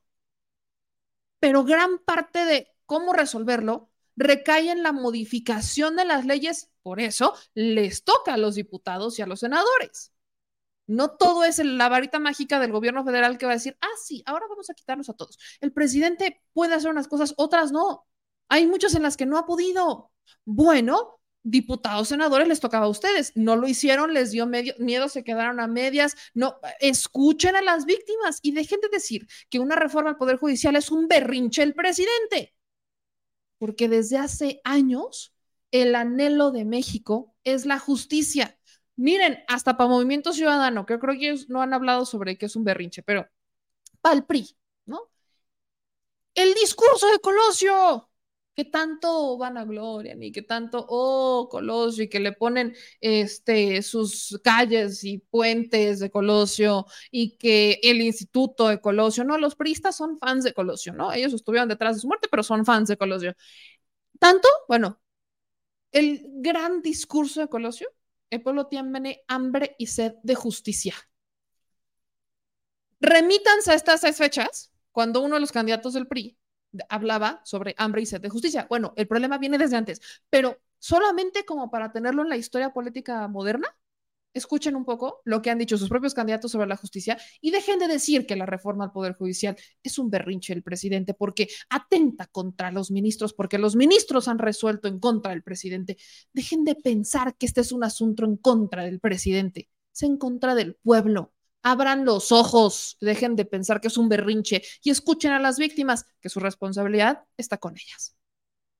Y bueno, Hoy ando muy ofuscada, ¿se dan cuenta? Yo lo sé. Continuamos con más información y miren que estoy, estoy literal en, en, la, pues ahora sí que estamos como en la, en la, en los horarios límites, porque sí es momento de hablar de Xochitl Galvez. Yo sé que sus fans lo estaban esperando, así que hablamos de Xochitl Galvez. Xochitl Galvez hoy eh, va a cumplir con una medida impuesta por el Instituto Nacional Electoral. ¿Cuál es esta medida? El Instituto Nacional Electoral le pidió a los candidatos del frente, a todos en general, pero esto va sobre todo hacia los del frente, que eliminaran todo tipo de publicaciones en donde hablaban sobre su aspiración a un cargo de elección popular. Esto porque, recordemos que estamos en procesos políticos atípicos, así los denominó tanto el Tribunal Electoral como el Instituto Nacional Electoral, que vulgarmente o popularmente los conocemos como la campaña, o más bien la precampaña antes de la precampaña, antes de la campaña, ¿no? Entonces, con eso en mente, pues el instituto les pide que se apeguen a este criterio de buscar un cargo político atípico y no uno de elección popular. Y es así como Xochitl Galvez va a terminar bajando todas estas publicaciones. ¿A qué publicaciones nos referimos? Primera a esta de para ti cuál es el peor tamal de la 4T, ¿no? En donde, eh, pues básicamente utiliza el tema del tamal, tiene muy buenos eh, agentes de marketing detrás del tema de, de las campañas, o sea, el presidente les da las ideas y ellos los aprovechan, así el nivel de creatividad que tienen dentro de la oposición. Insisto, yo no sé qué harían Xochitl Gálvez, Santiago Krill. Yo no sé qué haría la oposición sin el presidente. Honestamente no lo sé. No, no sé, pero bueno. Utiliza lo del tamal, este, en donde está mal que las corcholatas hagan campañas millonarias. A mí me encantaría saber cuánto va gastando Xochitl Gálvez en su campaña, ¿verdad? Se supone que es una fiscalización, el partido lo debe de reportar, pero me encantaría saber cuánto va gastado en su campaña, cuánto le ha invertido sobre todo en redes sociales para este propósito, etcétera. Entonces, bueno. Eh, pero también tiene que bajar los videos. Xochitl Gálvez debe bajar justamente estos videos donde eh, estaba fuera de Palacio Nacional diciendo que va a ser la próxima presidenta de México, que es un video del 27 de junio, el que según Xochitl Gálvez, porque el presidente le cerró la puerta, pues entonces se convierte en la aspirante más eh, apta para ser presidenta de México. Y luego, con el tema de eh, su historia, ¿no? Con el tema de las gelatinas y todo esto, ¿no? Entonces, Xochitl también subió este video en el que dice que como nadie le ha regalado nada, pues que le respeta, la tiene que respetar porque él va a ser quien le entregue la banda presidencial. Justamente por esas expresiones, Xochitl Gálvez va a tener que bajar todas estas publicaciones conforme a los criterios del Instituto Nacional Electoral, pero evidentemente antes de bajarlas, pues no aprovechó para recordarle a sus seguidores que eh, esas son las publicaciones que va a bajar, ¿no? Entonces es como un, ya las voy a bajar, pero véanlas que voy a bajar, ¿no? cuando les digo que yo voy a ganar. Entonces, ahí está el caso de Xochitl. Hoy tiene que cumplir, vaya, justo a la medianoche, Xochitl Galvez debe cumplir con eliminar estas publicaciones para pues evitar tener problemas con el Instituto Nacional Electoral. Quiero recordarles que pues todas estas publicaciones, eh, el INE sesionó y el INE emitió estos lineamientos la semana pasada. La fecha límite para bajarlas era 31 de julio, bueno, o a partir del primero de agosto, desde la 00, pero obviamente se esperó hasta el último momento porque nunca es tarde para hacerse campañita, hijos, nunca es tarde.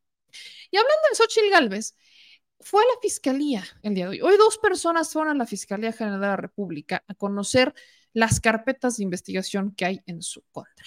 Primero, Xochitl Galvez eh, dice que tener una empresa chingona me recuerda un poco a como hablábamos cuando teníamos Messenger, ¿se acuerdan? Muy raro, horrible. Si ustedes no los tocó, no lo recuerden.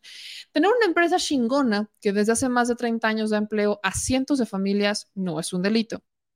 Hoy fui a la Fiscalía General de la República a ponerme a disposición del fiscal y solicitar acceso a las carpetas en su contra. Y dice que le busquen nada ilegal, encontrarán el que nada debe, nada teme.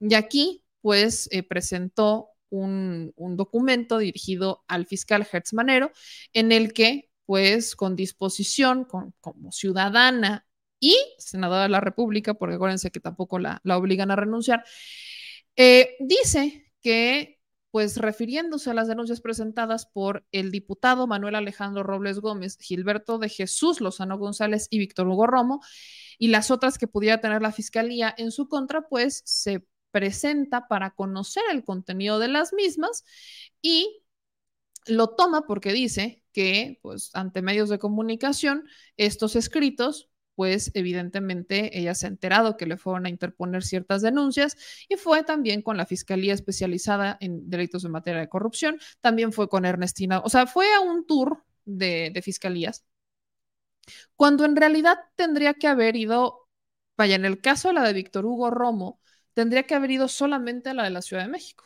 porque los delitos por los cuales la está, este, vaya, la, están investigando en el caso de, Víctor Romo, es por los contratos que ella le habría otorgado a eh, diversas empresas y permisos de construcción, mientras fue delegada de la Miguel Hidalgo. Entonces, o bueno, alcalde o como le quieran llamar de la Miguel Hidalgo. Entonces, pues ahí está, cómo está esta primera, vaya, yo creo que fue como un, pues vamos a ver qué pasa ahora sí de, de, de Atur histórico. Y ahí fue, Xochil Gálvez a presentar todas estas denuncias o más bien a ponerse a disposición de las autoridades para que le expliquen cuáles son las carpetas, qué es lo que ha pasado, eh, en dónde están, o sea, si existen o no existen, etcétera. Entonces, esa es una primera parte que creo que vale la pena, pues, ver. Eh, eh, le llaman, de hecho, en el caso de, de Víctor Hugo Romo, en el caso particular de los actos de corrupción que habría presuntamente cometido Xochitl Gálvez, le, ya les llamaron Mochtl. Ya tienen hasta bautizo, ya tienen hasta nombre. Ahí está, le pusieron Mochtl, que es un, facilitar permisos de construcción a desarrolladores que contratan a las empresas de familias Ochilgales. Esto se acaba de denunciar, habrá que ver cómo proceden las autoridades con las mismas denuncias, pero pues vaya, ahí tienen un poco de, ella se fue a poner a disposición de las autoridades y pues está bien, qué bueno. Yo le hubiera sugerido que hubiera ido solamente con las que le, le tocaban, pero pues ahí está un poquito, ¿no? De, de Xochitl Galvez que siempre dijo, ay, ahora, Quiero ponerles un video de, del soberano en donde justamente hablan justo de, lo que es el mochilo, este esquema de corrupción. Vamos a también a buscar a Víctor Romo para hacer esta entrevista, pero nada más para los que no tienen presente, porque sabemos el tema de los contratos, ¿no? De estos 1.400 millones de pesos en contratos entre los públicos y los privados, por los cuales ella denuncia al presidente por haber filtrado y violado la información este, o el secreto bancario, pero vaya, están estas denuncias a nivel este, nacional, que esas son las que competen, sobre todo la de Gilberto Lozano y la del el diputado Robles, eso sí, esas son con la Fiscalía General de la República, y las hemos platicado ampliamente. Pero la que no habíamos comentado es la de la, la de la Miguel Hidalgo. Entonces, Víctor Hugo Romo, que fue alcalde de la Miguel Hidalgo después de Xochil Gálvez, o sea, Xochil la pierde con Víctor Romo, explica cómo funcionó este esquema de corrupción en la Miguel Hidalgo, en el que Xochil Gálvez pues habría eh, beneficiado a empresas que les daba permisos de construcción, pero terminaban contratando a las empresas Xochitl. Esto es mucho más grave que el simple hecho de los contratos, ¿eh? O sea, aquí no solamente estamos hablando de un tráfico de influencias, aquí estamos hablando de corrupción. Escuchen esto. Bienvenidos a esta nueva entrevista que tenemos el día de hoy. Estamos aquí con Víctor Hugo Romo, quien ha sido una vez delegado, una vez alcalde, diputado, eh, asesor del gobierno de la Ciudad de México, un político con muchísima trayectoria, que en los últimos días ha sido nota nacional y por eso estamos aquí para platicar con él, para que nos cuente un poco más. Víctor, bienvenido al Soberano, muchas gracias por estar aquí con nosotros y queremos que nos cuentes, queremos empezar eh, con que nos cuentes sobre estas denuncias que interpusiste en días recientes contra Xochitl Galvez. Bueno, primero gracias, Alfonso, gracias al Soberano Felicidades por esta trayectoria que llevan. Sé que fue su aniversario. Y pues voy a decir, decirte que hoy soy el artífice, eh, la punta de lanza que abre la cloaca o el verdadero rostro de lo que significa la futura candidata a la presidencia del conservadurismo en el país. Xochitl Galvez. Ella, eh, cuando fue delegada del 2015 al 2018, eh, como buen eh, funcionario público, tiene responsabilidades administrativas, claro, tiene responsabilidades políticas, legales, jurídicas, que contempla el resguardo de todo lo que es el dato personal, la información, ¿Y qué hizo Xochitl Gálvez? Que por eso la denunció. Los delitos son corrupción, tráfico de influencias, eh, conflicto de interés y ejercicio abusivo de la función pública. ¿Qué aseguramos? Que cuando se desempeñó como delegada, en ese periodo, desarrollos inmobiliarios contrataron a su empresa o a sus empresas, que se llama OMEI, que la dirige su esposo, y la otra High Tech Service, que la dirige su hija. Profundizando un poco con eso, ¿nos podrías hablar ya de lleno de cuál era el modus operandi de Xochitl Galvez, de su familia, como, eh, como responsable administrativa y delegada de la alcaldía Miguel Hidalgo? Decirte que en estas dos empresas que te decía, eh, una desarrolladora inmobiliaria, Symmetric Inmobiliario, contrató por 70 millones de pesos para mantenimiento, para voz y datos, para tecnología. Y tú dirás, bueno, las empresas son muy buenas, eh, son casi, casi la competencia de Bill Gates, la competencia de las de Huawei, pero no es así. Es porque ella era delegada, por una mano atendía a la alcaldía y por otra mano ofrecía los servicios de sus empresas a desarrollos inmobiliarios para recibir contratos jugosos y millonarios Ahora, estamos hablando de 1.400 millones de pesos en dos vertientes. En contratos públicos, que son con entidades públicas cuando ella era altísima funcionaria del gobierno de Fox, y por el otro lado, siendo delegada, promovía sus empresas para recibir al amparo del poder público jugosos contratos.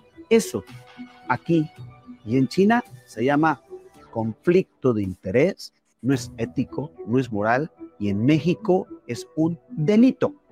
Entonces, nos dimos a la tarea de investigar este modo de operación que, para que se les haga muy claro, esto es como el contrato gate, ¿no? Claro. Porque si son 1.400 millones de pesos, son casi seis casas blancas. O sea, el escándalo del sexenio de Peña, que valió 250 millones de pesos porque le regalaron una casa, ¿sí? Por los contratos Se quedó corto. que hizo y dio en el Edomex. Bueno, estamos hablando de seis veces más de lo que recibió Xochitl Gálvez. Órale, es una nueva forma, un modo de operación, un nuevo cártel, ¿sí?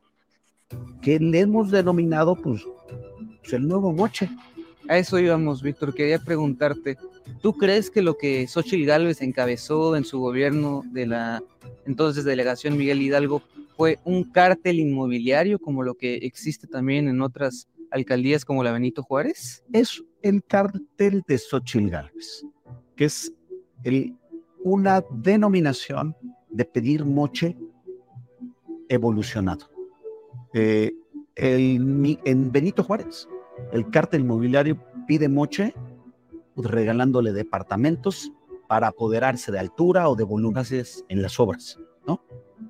Pero aquí es, te autorizo tu obra, te doy tus permisos, te doy tu manifestación de construcción, te doy tu publicitación vecinal, te cuido, pero contrátame a OMEI o a High Tech Service. Y un jugosísimo contrato nada más y nada menos, de los que llevamos comprobados, que son 70 millones. O sea, que todavía falta. Todavía va a salir más. Esto es Netflix. O sea, esto tiene el capítulo. ¿Qué podemos esperar? Yo creo que vaya. Ahí está, ¿no? la entrevista completa la encuentran en El Soberano. Y ahí, ahí está el video, ahorita les comparto la liga. Pero, pues, vaya, prácticamente lo que están diciendo es, Xochitl autorizaba permisos solamente si terminaban contratando a sus empresas y hasta el momento ya habían contabilizado 70 millones. Lo que a mí, y ahí sí va como esta crítica, si lo quieres ver así, hacia Víctor Hugo Romo es la siguiente. Él fue alcalde después de Xochitl Galvez. ¿Por qué hasta ahorita sale la denuncia? Porque ya la denunció. ¿Por qué hasta ahorita? Eso sí, eso sí es un tema. Porque él estuvo tres años en la Miguel Hidalgo después que Xochil Galvez.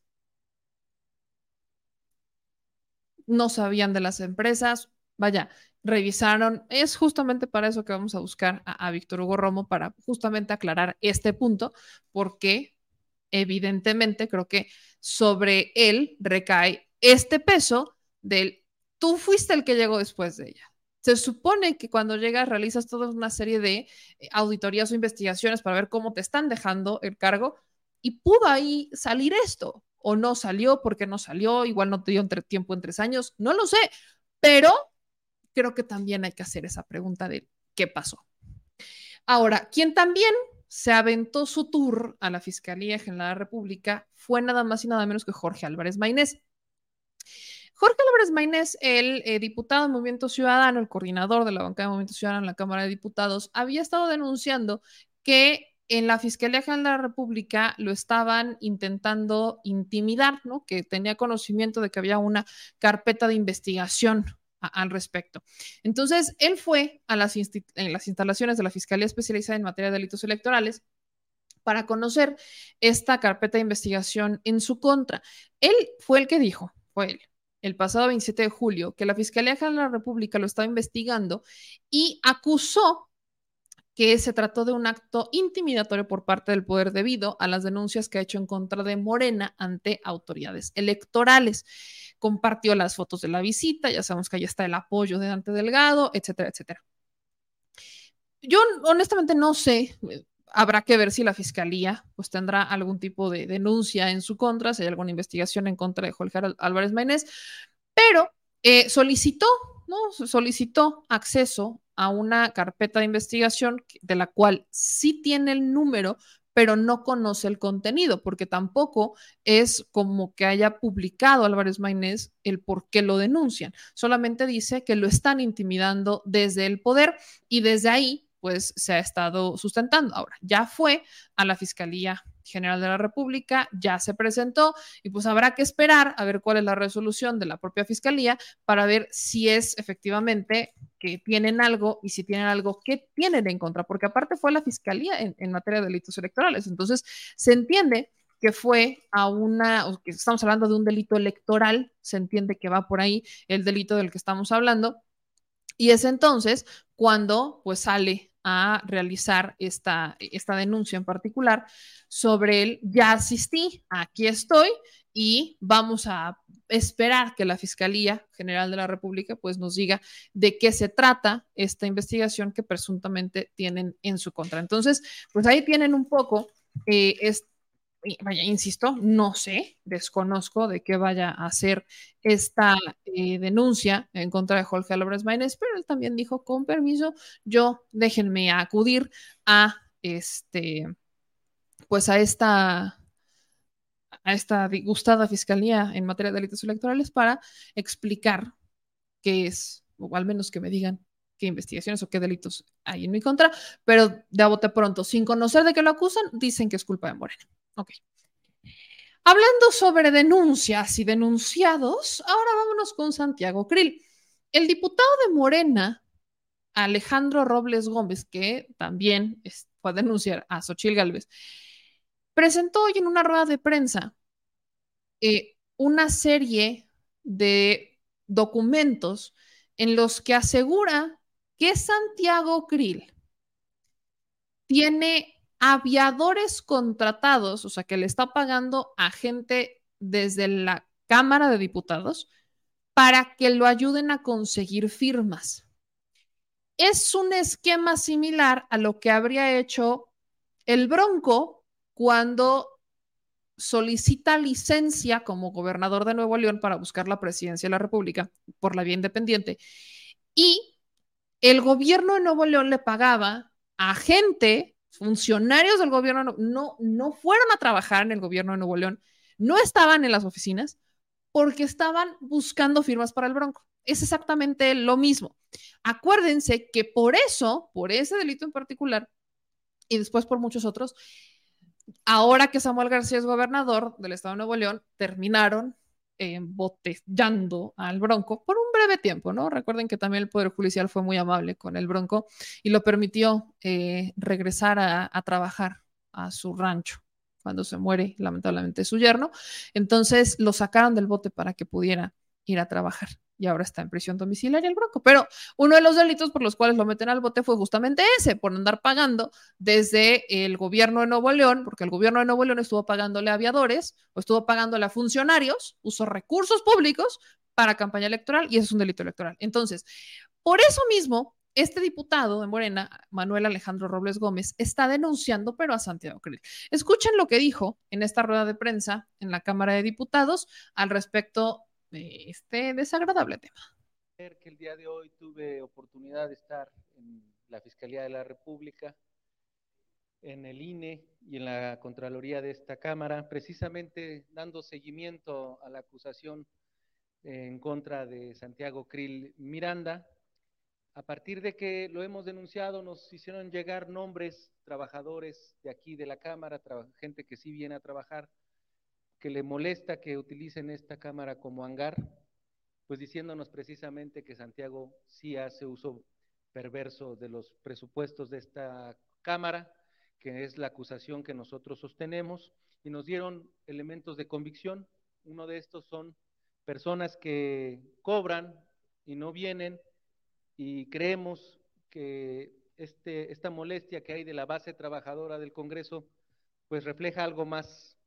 Y, tengo conocimiento que Santiago Krill está condicionando su separación de la presidencia a partir de que reúna las firmas.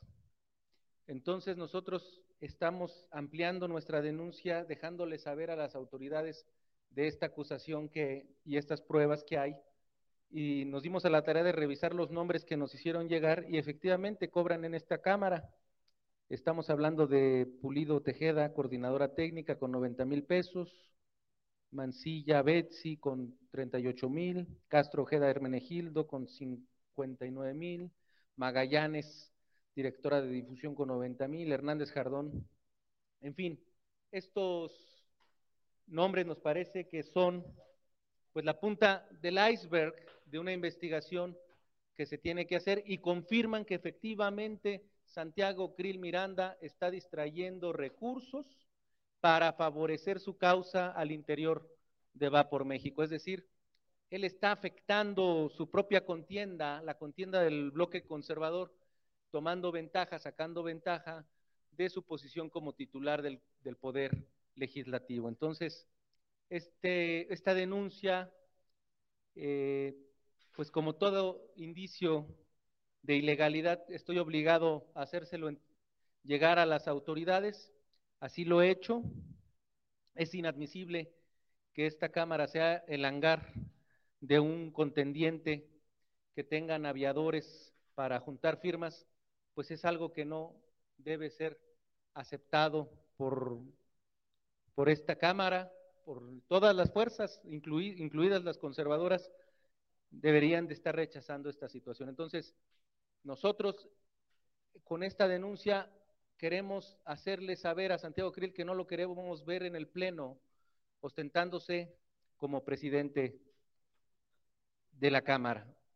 Tenemos información, nos ha hecho saber el coordinador Nacho Mier que va a tener una conversación con Santiago Krill, pero Santiago Krill estaba condicionando a que sí se va a separar de la presidencia hasta en tanto reúna sus firmas. Es decir, está confesando que efectivamente quiere utilizar esta Cámara para posicionarse en este proceso interno de Va por México y a nosotros nos parece por qué habremos de aceptar que Santiago Krill mantenga el Congreso como la trinchera de ni siquiera de su partido, sino de su causa personal, porque ni siquiera es la cabeza de la oposición, es líder o aspirante de una facción del grupo conservador y quiere sacar ventaja como titular del Congreso. Este, este Santiago Krill, el diputado, no es el señor Constitución como se ha hecho, se, se quiere definir, sino es el señor Corrupción. Está muy claro que no puede ejercer el presupuesto en su beneficio y vamos a estar advirtiendo esta malversación de fondos y esperamos que no se espere hasta el miércoles o no se espere hasta que reúna las firmas, que reúna las firmas, sino que el miércoles le entregue eh, a la Junta de Coordinación Política o le deje saber a la opinión pública su separación como titular de la mesa. Ahí está lo que dice el diputado Alejandro Robles. Aquí hay que aclarar varias cosas. La primera es que de ser cierto que estas personas están contratadas en el Congreso y no están yendo a trabajar al Congreso, sino que están trabajando para Santiago Krill, pero en la recolección de firmas estamos hablando de algo que ya constituye un delito electoral. Vaya, no. Los servidores públicos no pueden utilizar recursos públicos para campañas políticas o para eventos políticos atípicos. No lo pueden utilizar. Eso está en la ley. Está en la ley electoral. Eh, que evidentemente este proceso no está regulado por la ley electoral porque no existía claramente, pero dentro de las reglas del INE y de las reglas del Tribunal Electoral fueron muy claros en decir que no pueden financiarse las campañas o estos procesos políticos atípicos con dinero público. Punto, no se puede. Y dejar, dejar muy claro que las actividades las deben de hacer fuera de los tiempos en los que están trabajando. Esto aplica para los diputados o senadores, pero los que trabajan en la Cámara de Diputados tienen un trabajo de planta administrativo en la Cámara de Diputados o en el Senado y no pueden estar haciendo uso de su tiempo para actividades políticas partidistas electoreras, claramente, en vez de ir a trabajar. Entonces, eso se debe de investigar y a ver qué pasa. Santiago Krill no ha dicho nada hasta ahorita. Ya había advertido Santiago Krill que iba a denunciar penal este, por daño moral a este diputado por emitir calumnias en su contra y por mentir. Eh, no, no, no hemos visto esa denuncia, no sabemos si ya pasó, pero dijo que lo iba a hacer. Entonces habrá que esperar o a ver que, a ver, vamos a tener que ver si renuncia Santiago Krill. Lo que a mí me extraña, y lo voy a seguir diciendo, es que ni siquiera ellos están seguros de su proceso aparte de que están resguardándose en el fuero, y ya se podrán cuarta por qué un poquito, lo cierto es, en el caso todavía de Santiago, el que él haya condicionado su renuncia o que solicite la licencia a dos cosas que una sea la obtención de firmas para su candidatura para continuar con el proceso y la segunda es que le, que le garanticen que el PAN va a seguir en la mesa directiva. Entonces, el simple hecho que Santiago Krill esté condicionándote el tener las firmas, ya te está dando a entender que Santiago Krill no está tan seguro de que lo vaya a conseguir, siendo quizás el candidato más fuerte del, PAN, del meramente el Partido Acción Nacional. Xochitl es, digamos que ha estado subiendo las encuestas por otros factores, pero el candidato más fiel del panismo, el eterno candidato, sigue sin levantar. Santiago Krill sigue sin levantar. Y una de las principales razones por las que Santiago Krill sigue sin levantar ni en su partido es esa, su tibieza, el que no arriesgue para ganar. Eso es lo que eh, está pasando con Santiago Krill y que ha pasado toda la vida, que no es un candidato que emociona a los panistas pese a cumplir con todo el perfil panista. Y eso que en últimas fechas lo hemos visto como más activo, como que más enérgico, si hasta le hicieron una edición de video ahí con el no era gladiador, pero vaya, hasta le hicieron su edición de video para que se escuchara el, la emoción, así casi casi, reaccionen, pobres panistas. Ni con eso ha emocionado Santiago Krill. Entonces, si el señor no está dispuesto a arriesgar para ganar, ya está dándole muchos mensajes a los propios panistas. Habrá que ver, y bueno, desde esta trinchera seguimos esperando tanto él que, como Xochil Gálvez, que ambos ya sus equipos de campaña, a mí el Santiago Krill ya me dijo que sí, pero sus equipos de campaña evidentemente los están cuidando, entonces este, las puertas aquí están abiertas para hacer todas las aclaraciones y dar las versiones que correspondan a sus, eh, pues a las acusaciones que se han hecho y a lo que aquí criticamos, porque aquí el piso es parejo, el punto es que quieran entrarle. Ahí sí, no es cosa mía. Eso sí, no es cosa mía. Si yo soy bien amable siempre en mis entrevistas, con todos, y hasta luego se quejan de lo amable que soy con mis entrevistados que luego no les caen bien. Pero vaya, aquí la amabilidad existe. Si no, queda por mí. Yo nada más ahí. Ahí se las dejo. Invitados están. Pero bueno, en otros temas. Antes de hablar, porque voy a ponerles brevemente estas, eh, cómo van las encuestas de Morena, de las corcholatas, me lo han pedido mucho, ya tengo tres encuestas diferentes, ya entraremos en detalles. Necesito hablar de mi ex, del, de la mega deuda que está en Puebla. Disculpen, vaya, yo lo digo con todo respeto, porque desde que ganó Barbosa, más bien desde que yo estoy más metida en los medios nacionales o que tengo como más este reflector gracias a todos ustedes, a toda nuestra chile audiencia. yo he criticado Barbosa. De hecho, ustedes saben, no lo he dejado de repetir. Así que no me vengan con que yo nunca, que yo no voté por Barbosa en 2018. No es un secreto que yo siendo poblana, que voté en el 2018 por Morena prácticamente en carro completo, por el único cargo en el que literalmente anulé mi voto, fue por el del gobernador del estado. ¿Por qué? Porque Barbosa, miren, a mí no me latía. No me latía porque Barbosa desde el Senado había hecho algo similar a lo de Xochitl Gálvez, por cierto. y, pero era todavía una cosa escandalosa. Desde el Senado de la República, su hermano es, vaya, e, e, es representante legal de una serie de empresas que fueron beneficiadas con contratos cuando el señor era senador. Y esa nota la sacamos, yo lo critiqué muchísimo, estábamos en la neta noticias, me acuerdo bien. Y mucha gente se me ha ido encima por criticar a Barbosa, que seguramente yo había votado por el PAN, que yo soy panista, y me han criticado mucho por criticar a Barbosa. Así que yo pregunto a todos aquellos que me satanizaron y que se fueron encima de mí por criticar a Barbosa, ¿en dónde están en este momento?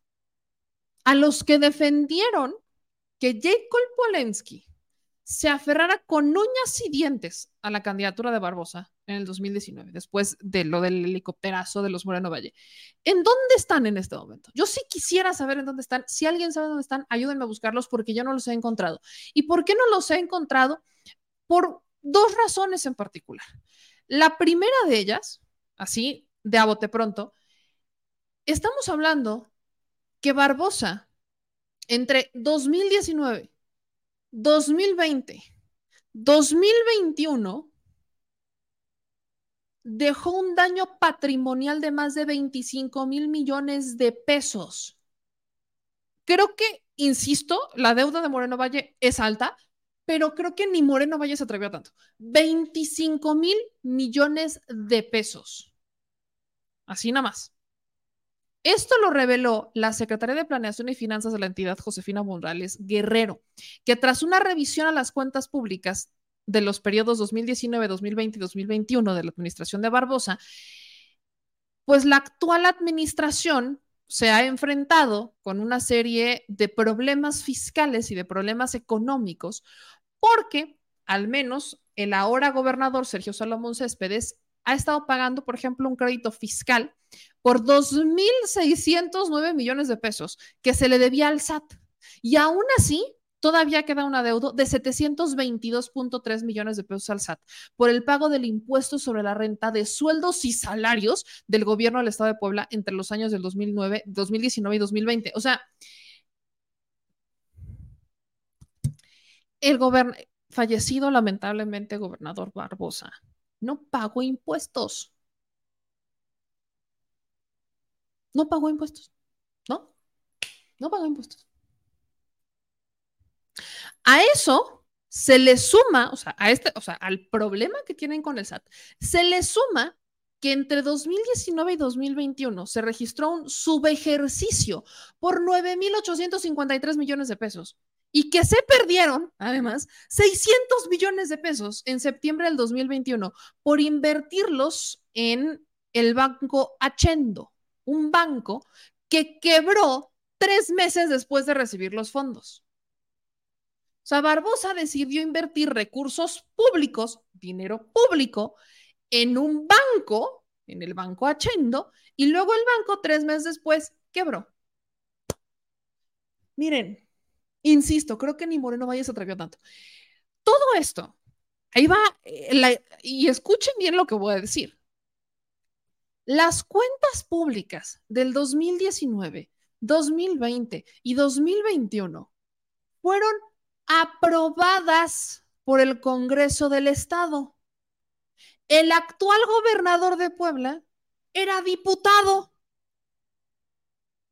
Ahora es gobernador cuando era diputado, aprobaba las cuentas públicas. Ahora que es gobernador, se queja de las cuentas públicas porque ahora le toca a su administración pagar las deudas. ¿Cómo les explico esto? No sé, no sé. Hoy los diputados se están lavando las manos cuando ellos pudieron haber dicho algo, lo pudieron haber frenado, pero no, no pasó. No, eso no, hombre, ¿para qué? Hay que aprobarlas sin observaciones o sea, todo esto ocurre desde que llegó Barbosa, o sea, 2019, 2020, 2021. No sé qué vaya a ocurrir en 2022, porque acuérdense que las, o sea, la cuenta pública del 2022, que sería prácticamente la última de Barbosa, apenas la empezaron a revisar. Entonces nos vamos a enterar, o sea, bueno, no, ajá, apenas la empezaron a revisar y nos vamos a estar enterando en unos meses más qué pasó con la cuenta pública del 2022. O sea, nos vamos a enterar a principios del 2024 qué pasó con la del 2022 y van a empezar a analizar la del 2023. ¿no? Eh, acuérdense que van con un año de desfase de análisis. Entonces, entre 2019, 2020 y 2021 se dieron todas estas irregularidades, todas estas, todas. Los diputados las aprobaban con singular alegría. El Sergio Salomón Céspedes era, fue presidente de la mesa directiva de la Cámara de Diputados. Él informaba de cómo iban las cuentas públicas y decía que las aprobaban sin observaciones. Todo bien, yes, chido. Ahora que es gobernador, su administración es la que tiene que pagar todo esto. Unas deudas con el SAT, millonarias. Un subejercicio por 9.800 millones de pesos y que se perdieran 600 millones porque el Barbosa decidió que era buena edad invertirlos en un banco. Casualmente quebró tres meses después. Como que eso me da así como que las vibras de un poquito de César Duarte. ¿Se acuerdan como en Chihuahua? No invirtió en un banco y quebró, sino que él hizo un banco hizo un banco, ahí metió su lana del gobierno del estado de Chihuahua y le valió queso. Vean por qué es importante entender este, esta dinámica. Barbosa anda. O sea, Barbosa, y que en paz descanse, él andaba en endeudación.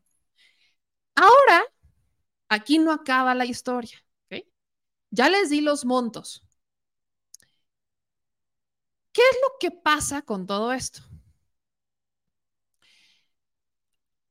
que los diputados se lavan alegremente las manos. Y ahora quieren citar a comparecer a la titular de la Auditoría Superior del Estado de Puebla, que es Amanda Gómez Nava. Aquí pusimos el video y aquí se los voy a compartir. Ustedes se acordarán de la señora que fue votada por todos los diputados de Puebla para que fuera la nueva auditora, a la que ahora le están aventando todo el paquete porque dicen que fue su responsabilidad no haber auditado bien o no haber realizado observaciones. Pero quiero que ustedes, para recordarles quién es la señora auditora por la que votaron todos los diputados locales, quiero que ustedes vean nada más para que se acuerden quién es la flamante auditora. Gracias. Le pregunto de manera general, ¿cómo se integra la cuenta pública, por favor?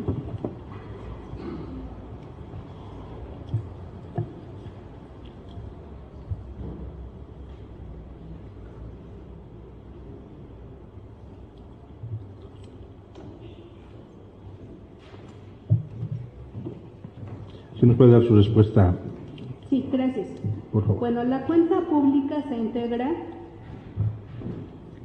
eh, de los informes, de la gestión de los informes que presenta la... Se integra... Mm, permítanme, por favor.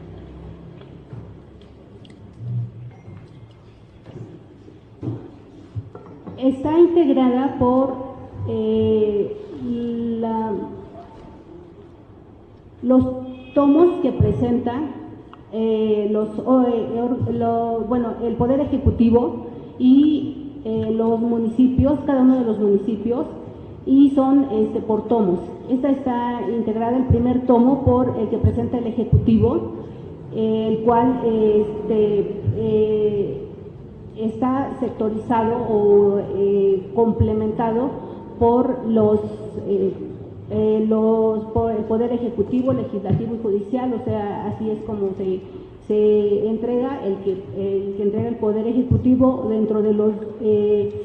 El día, el último día hábil del mes de abril de cada ejercicio,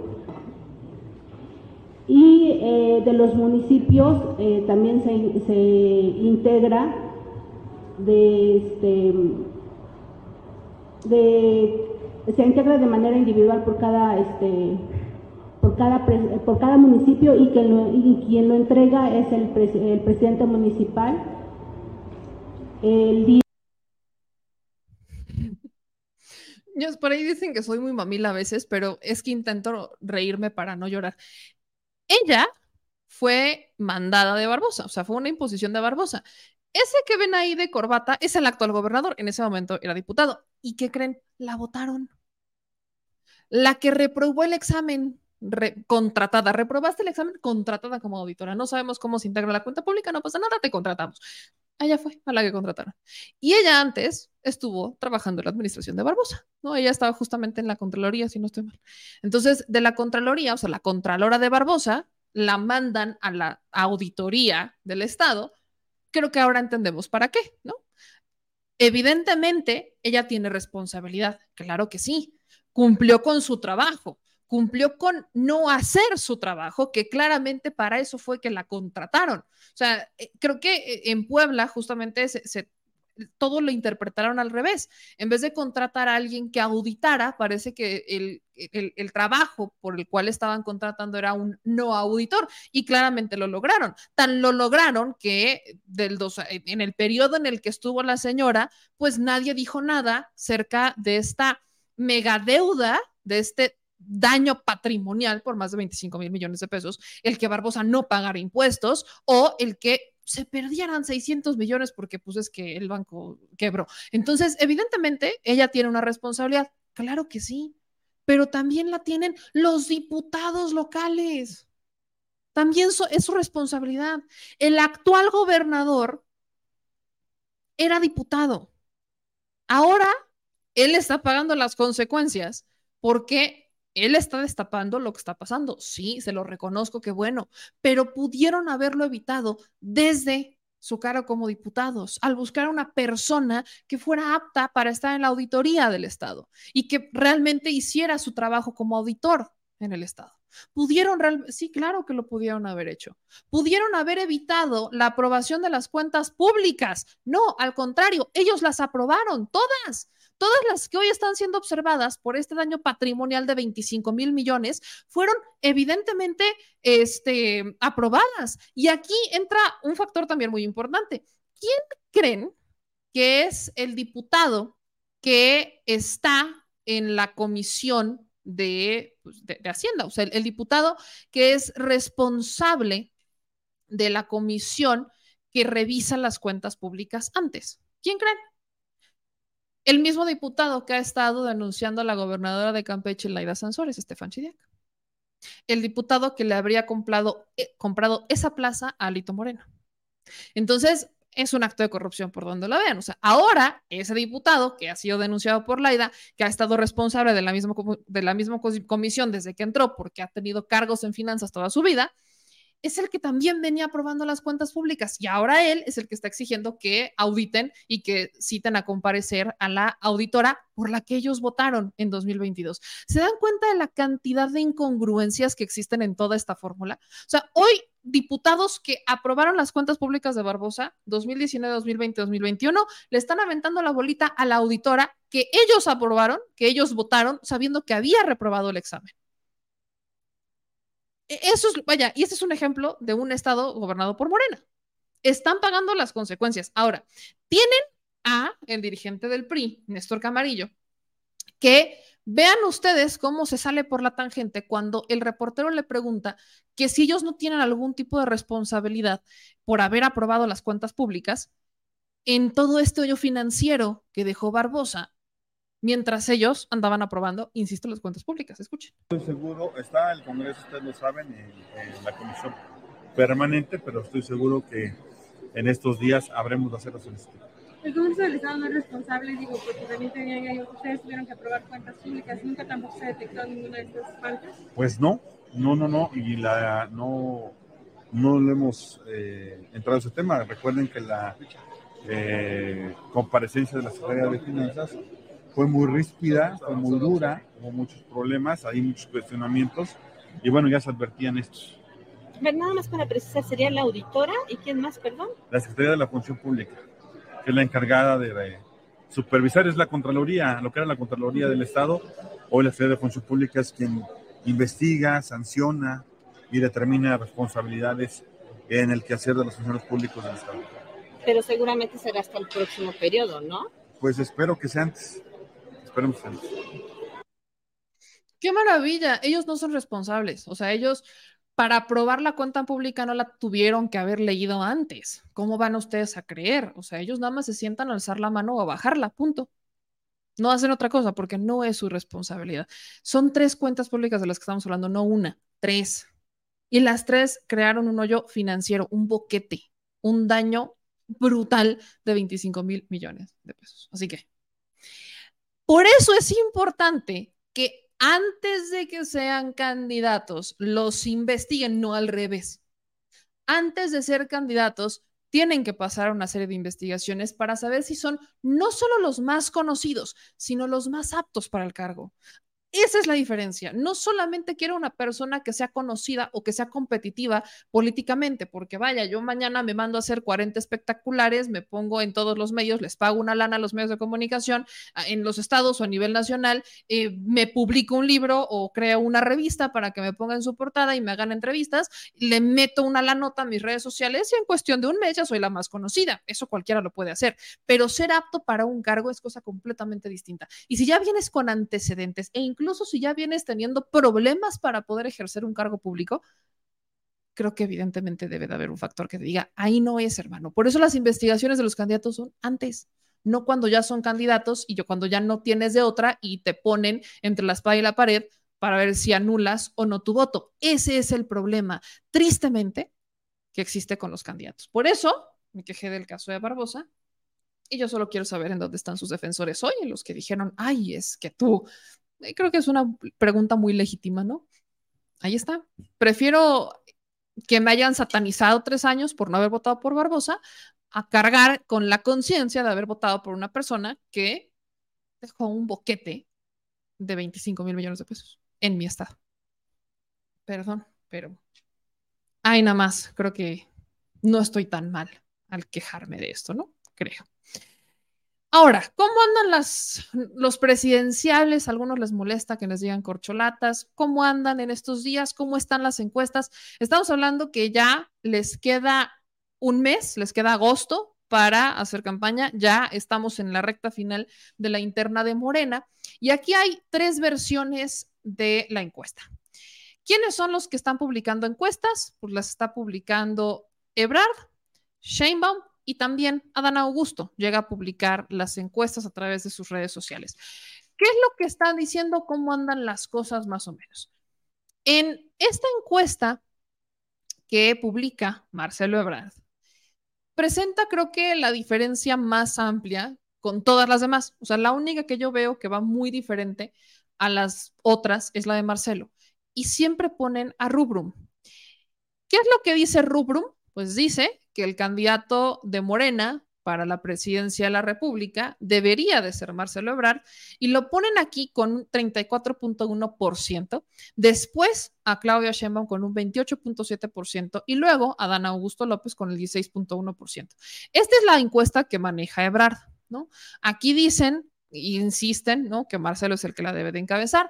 ¿Cuál fue la población? Bueno, le preguntaron a mil personas vía telefónica de manera aleatoria y eh, automática. ¿Qué es lo que querían? Es una muestra de personas mayores de 18 años, solamente a mil personas. Más o menos ahí andan todas. Pero, pues dicen que, y eso lo está, que Marcelo va a la cabeza. ¿Qué dice Claudia Sheinbaum? ¿No? También Claudia presenta las propias. Claudia Sheinbaum, en la encuesta que ella, voy a presentar tres en cuatro encuestadoras, dice que ella va con un 42% según de las eras, Berumen la marca con un 35%, Botia con un 36% y Mitofsky con un 30.9%. Mantienen en un segundo lugar a Marcelo Ebrard en la de las Heras con un 19%, Berumen a Ebrard con un 26%, también Botia, y Mitofsky lo manda hasta el 23%. Y luego en un tercero dejan a Dan Augusto. Esta es la encuesta que comparte Claudia Sheinbaum, faltando un mes para las encuestas encuestas. Y quiero ponerles esta encuesta que la compartieron en el chat de Adán Augusto. Yo estoy en el chat de todos los aspirantes, salvo Velasco y Noroña porque no lo tienen, pero estoy metida en todos. Entonces, esta la comparten en el chat de Adán Augusto. Y esta dicen, encuesta telefónica nacional, Morena. ¿Qué es lo que marcan? Es una encuesta realizada entre el 22 y 23 de julio a 1.200 personas, 600 mujeres, 600 mujeres, 600 hombres, de un sistema completamente aleatorio. ¿Qué es lo que dice? Y aquí marcan cómo van, eh, cómo van en, en los números desde enero hasta julio. ¿Qué dice esta encuesta? Que para el 24 de julio, Claudia Sheinbaum sigue encabezándola, pero con un 34%. Eso quiere decir que Sheinbaum habría perdido 2.8 puntos o habría perdido 2.8% desde enero hasta este momento. O sea, Claudia Sheinbaum, según esta encuesta, va bajando, pero sigue a la cabeza. Marcelo Ebrard también va bajando.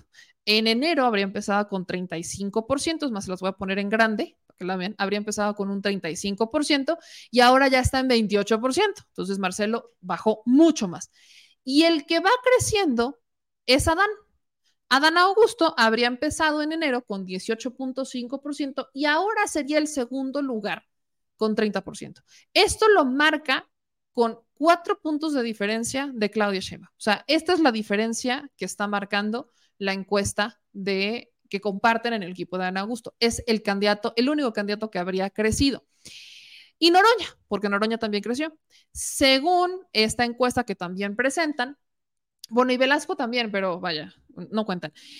En mayo, a partir de mayo, es cuando los, más bien, a partir del 12 de junio, antes no tienen registro ni de Noroña ni de Velasco, según esta encuesta. Pero del 12 de junio a la fecha, Noroña creció de 2% a un 5% y Manuel Velasco perdió. O sea, Manuel Velasco pasó del 3% al 1%. Entonces, los únicos que habrían crecido en esta encuesta habrían sido Adán, Augusto y Noroña. Monreal perdiendo con un 8% y bajando al 2%. Y pues ya vimos el caso de Velasco. Esta es una encuesta que publican en el equipo de Adán Augusto. ¿Qué es lo que quieren dar a entender? Que Adán Augusto está creciendo. O sea, que si la tendencia sigue como va, podría llegar a superar a Claudia Sheinbaum en las encuestas finales, porque él es el único que constantemente va en crecimiento versus los demás que están bajando. ¿Qué es lo que, y estas son las encuestas de cada uno de ellos, vaya, no son las definitivas. ¿Qué es lo que sí es cierto? ¿Qué es lo que está pasando? Mario Delgado informaba que ya tiene los sobres con cada una de las encuestadoras. Acuérdense que para la encuesta final, ahora sí que ya al final de todos los finales, la definitiva, es la Comisión Nacional de Encuestas de Morena, la que va a llevar la encuesta que va a mandar. Pero para validar los resultados de esta encuesta que es interna, van a hacer encuestas en espejo. Y cada uno de los aspirantes va a sugerir cuatro encuestadoras, son, son dos, cuatro, cuatro o dos encuestadoras, ahorita les digo el nombre, van a sugerir a sus propias encuestadoras y por este sorteo van a sacar cuatro papelitos de cuatro casas encuestadoras para que hagan la encuesta espejo. ¿Qué es lo que debe de pasar? Las encuestas espejo deben de validar el mismo resultado, deben de tener el mismo resultado que la encuesta nacional de, o que la encuesta interna de Morena, con márgenes de diferencia, sí, pero el resultado debería de ser el mismo. ¿Qué es lo que yo estoy viendo? Que no va a pasar así y eso va a ser problemas.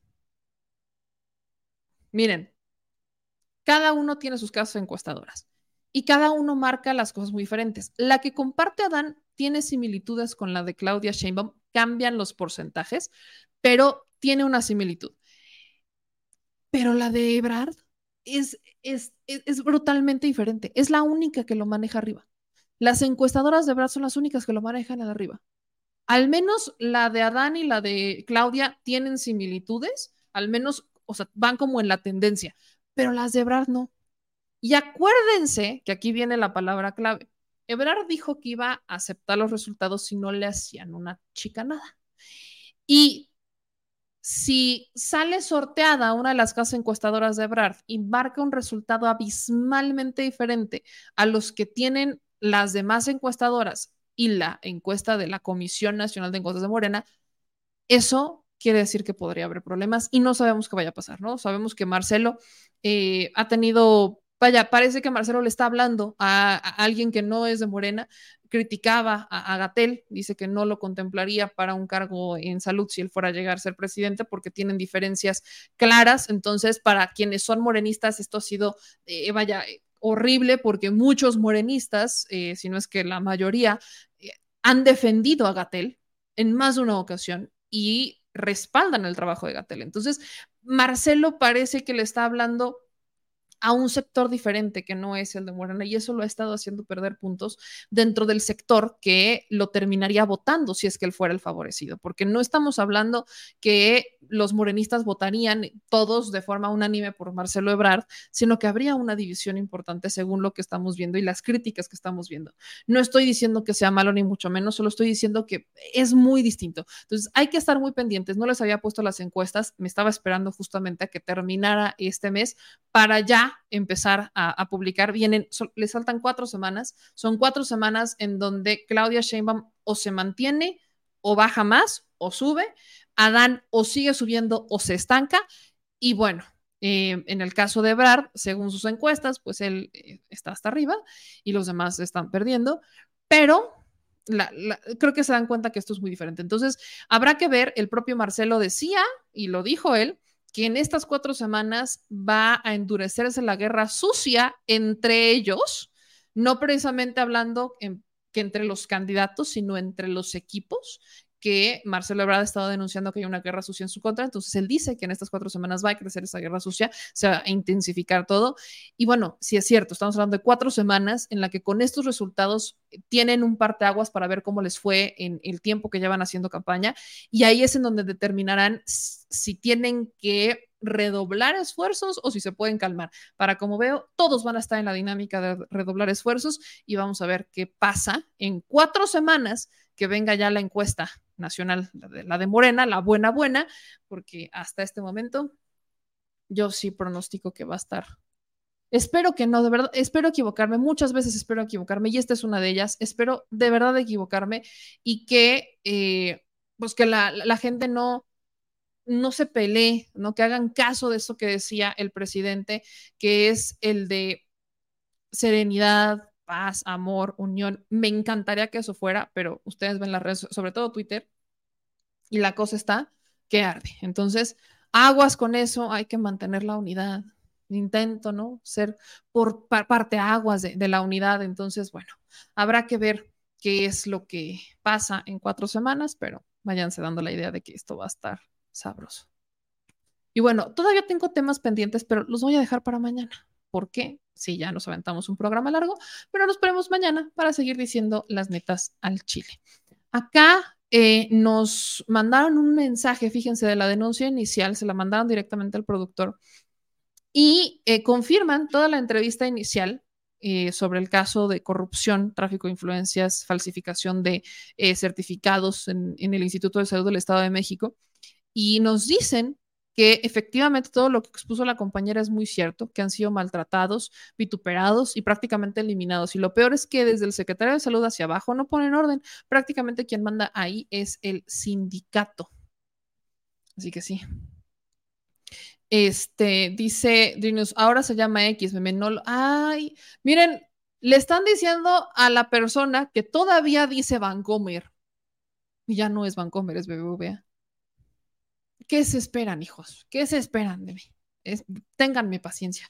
Que ya, de hecho, cuando estoy viendo mi celular y quiero meterme a Twitter, me pierdo porque no encuentro el pajarito. Ya le quitaron el pajarito a Twitter. Entonces ahora es una X.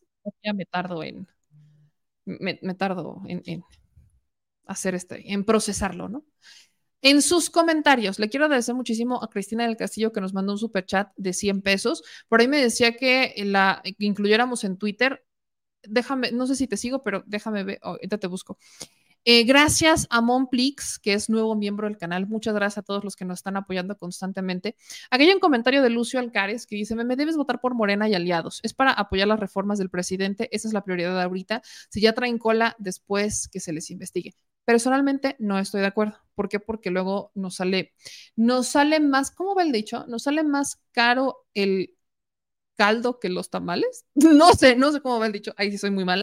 Este, ayúdenme con eso, señor productor nos puede ayudar, me puede ayudar con eso, porque no, la neta es que no. ¿Cómo les explico que no, no recuerdo eh, cómo va ese dicho? Pero nos sale más caldo el, nos sale más caro el caldo de la gallina. ¿Por qué dije tamales? No sé, estoy pensando en tamales, usted disculpe. Bueno, pero salen más, vamos a pagar las consecuencias, eso me refiero. ¿A qué voy? O sea, ¿de qué nos va a servir votar por todos así, carro completo, sin cuestionar, sin chistar, cuando nada nos garantiza que entrando se cambien de bancada, ¿eh? Nada nos garantiza que eso no vaya a pasar. Ahí está el caso del Telles, que bueno, se esperó un año, pero aún así, ¿de qué sirve que votes por ellos cuando se pueden cambiar de bancada? ¿Y de qué te sirve? Al final te van a dejar sin números si el plan C se lo llevó la que la trajo. Y eso pasa. Entonces, no sirve de absolutamente nada. Esa es una. Otra, ¿de qué sirve que andes abriéndole la puerta a personas que de por sí ya sabes, porque son de la vieja política? No estoy hablando de nuevos. Las personas que vienen, o sea, que no tienen antecedentes en la política o que es su primera oportunidad o como lo quieran ver, todavía les das chance. Prefiero una persona que sea inexperta a la que puedas ir moldeando, que se vaya o sea, que le vaya entrando a una persona que ya sabes que es corrupta, a una persona que ya tiene antecedentes de contratos, de tráfico de influencias, o sea, prefiero mil veces eso. Y eso es lo que se le ha criticado a Morena muchas veces, que terminan recurriendo a personajes que son conocidos porque son competitivos electoralmente y les pueden garantizar votos y terminan poniendo en riesgo una administración entera. ¿De qué te sirve si al final ven cómo son corruptos? Ese es el problema, eso es a lo que yo voy. O sea, yo por eso hago estas críticas en este momento cuando se tienen que hacer. Cuando estaba Barbosa, yo lo criticaba y con el perdón de Dios, pero es que, ah, vaya, no había manera. Este efecto ha pasado también el caso de Guadiana, por ejemplo. O sea, la gente va a ir moldeando esto. Morena es un partido muy joven, pero creo que lo que más debe aprender es a no cometer los errores que han cometido otros partidos y empezar que sus propios cuadros, que es algo que lamentablemente ahí tienen las de perder un poco, porque los primeros años de Morena sin Andrés Manuel López Obrador no le inyectaban el recurso que tenían que inyectarle a la formación de cuadros. Y tristemente el que no estés formando a tus cuadros y que los estés empoderando para que ahora sean las nuevas generaciones o que sean las nuevas personas las que puedan eh, empezar a, a tener cargos públicos por tu partido y te representen, pues el riesgo es ese, ¿no? Que terminas recurriendo a otros. Ese es un problema que se resuelve formando cuadros y que los cuadros también deben ser activos, o sea, tienen que estar alzando la voz. Hay regidores que están haciendo un gran trabajo, que pueden ser representantes y que su primer cargo fue con Morena o que tuvieron una breve incursión en otro partido político, pero nunca llegaron a, a ser funcionarios o nunca llegaron a un cargo de elección popular porque encontraron obstáculos en el nuevo partido. Creo que hay filtros para entender, pero vaya, yo tengo mis reservas, cada quien está, opine lo que guste, pero creo que lamentablemente el hecho de recurrir a personajes que ya van con historiales oscuros es que pierdas la oportunidad de un plan C o de futuras reformas, porque nadie te garantiza que se vayan a quedar ahí. ¿Quién dice que no los van a comprar y que van a aceptar regresar al partido o irse a otro o renunciar y hacer un grupo plural? Nada te garantiza eso. Eh, dicen aquí en eh, Héctor, pues aquí en Morelos nos sentimos traicionados por Cuauhtémoc Blanco, por ejemplo. Luego nos dicen en otros comentarios, eh, ¿en qué tamales piensa? Quiere, tienes razón, meme, con lo de Guadiana. No, fíjense que no, no sé por qué estaba pensando en tamales. Luego dice eh, Topolino, el presidente sabía que saldrían traidores, porque en Morena es un movimiento donde se unen diferentes ideologías en perder un objetivo. Los traidores serán la oposición y de todas formas la pensarán. Es en donde entra el, el porqué del pueblo. Nos dicen, meme, nos debes una explicación. ¿Qué pasó el viernes pasado? Los dejé esperando. Sí, fíjense que tenía muchísimo trabajo pendiente. Teníamos que editar muchos videos y lamentablemente andaba ya fumigada. Entonces, este, no pude hacer programa. Discúlpenme, me clavé en, el trabajo. Perdón, prometo avisarles para la próxima. Así que prometo eso. Eh, nos dicen también aquí en otros comentarios. Vicky dice que si Ebrard no queda como candidato a la presidencia, o sea, que no salga beneficiado por la encuesta, va a ser berrinche y se va a ir con la oposición. Eh, dice Néstor, meme de los cuatro presidenciales, ¿quién es corrupta? Si me dices, te creo para que por para mí, por eso este momento es para escrudiñar a quién vamos a poner y después el carro completo. Miren, no sé quién sea corrupto o no, todos tienen antecedentes, todos tienen algo positivo, todos tienen algo negativo, todos, todos, nadie se salva. Queda en la audiencia o en el pueblo decidir si con sus errores, si sus errores pueden perdonarse o si sus errores no son tan graves como para, o si sus errores fueron por... Queda en la decisión del pueblo si sus errores son perdonables, si lo quieren ver así, ¿no? O pasables. Pero eso es un tema que queda a, a decisión meramente de la audiencia. En el caso, por ejemplo, y, no estoy hablando aquí, ninguno de los errores tiene que ver con su religión, ni con su origen, ni con su nombre, apellido, nada. Creo que, por ejemplo, en el caso de Brad, el tema de la línea 12 lo persigue mucho, también a Claudia, pero sobre todo a, Marcelo. Eh, a Marcelo también lo persigue en sus últimas declaraciones, el que haya tenido esta necesidad por ser el primero de todos y el que de alguna manera, esa es una percepción muy mía, creo que él cree que la merece o que es el que sigue porque AMLO se la debe o porque ya, se ya, era como uno de los candidatos hace mucho. O sea, como que siento que, que la mentalidad de Marcelo va enfocada un poquito más en eso y cree que la tiene muy segura y cree que su proyecto es la solución a los problemas. O está muy seguro de lo que dice. Entonces, eh, creo que eso le ha restado muchos puntos al caso de Marcelo. En el caso de Claudia, miren, con Claudia Sheinbaum también está la línea 12, está todo el tema de, las, eh, pues del mantenimiento del metro. Está el que Claudia haya, pues le haya abierto la puerta o que haya aceptado, digamos que en el equipo recientemente a Espina. En el caso de Claudia Sheinbaum, el que no se hayan dirigido, que no hayan sabido dirigirse a las clases medias, Recordemos que la Ciudad de México ya era una bastión de izquierda, entonces muchas de las luchas que en otros estados apenas estaban dando, en la Ciudad de México se habían ganado hace años. Entonces, el que no supieran enfocar el discurso en estas clases que, o en estos sectores que los terminaron castigando en el 2021, eso también es una consecuencia. Y es no solamente es hacia Claudia, creo que es hacia todos los que estaban en la Ciudad de México en particular, también delegados de Morena y demás. En el caso de Claudia, creo que la, a veces la manera en la que trata la prensa le, le, resta puntos porque la prensa es muy ruda, no porque esté mal como responde, sino porque la prensa considera, la prensa tradicional considera que debe de ser más tolerante. Y además, ahí viene, la vara que deja AMLO en cuanto a el trato con la prensa es muy alta. Si bien el presidente nunca se ha quedado callado y ha respondido, la manera en la que responde el presidente a la prensa hasta a veces da risa.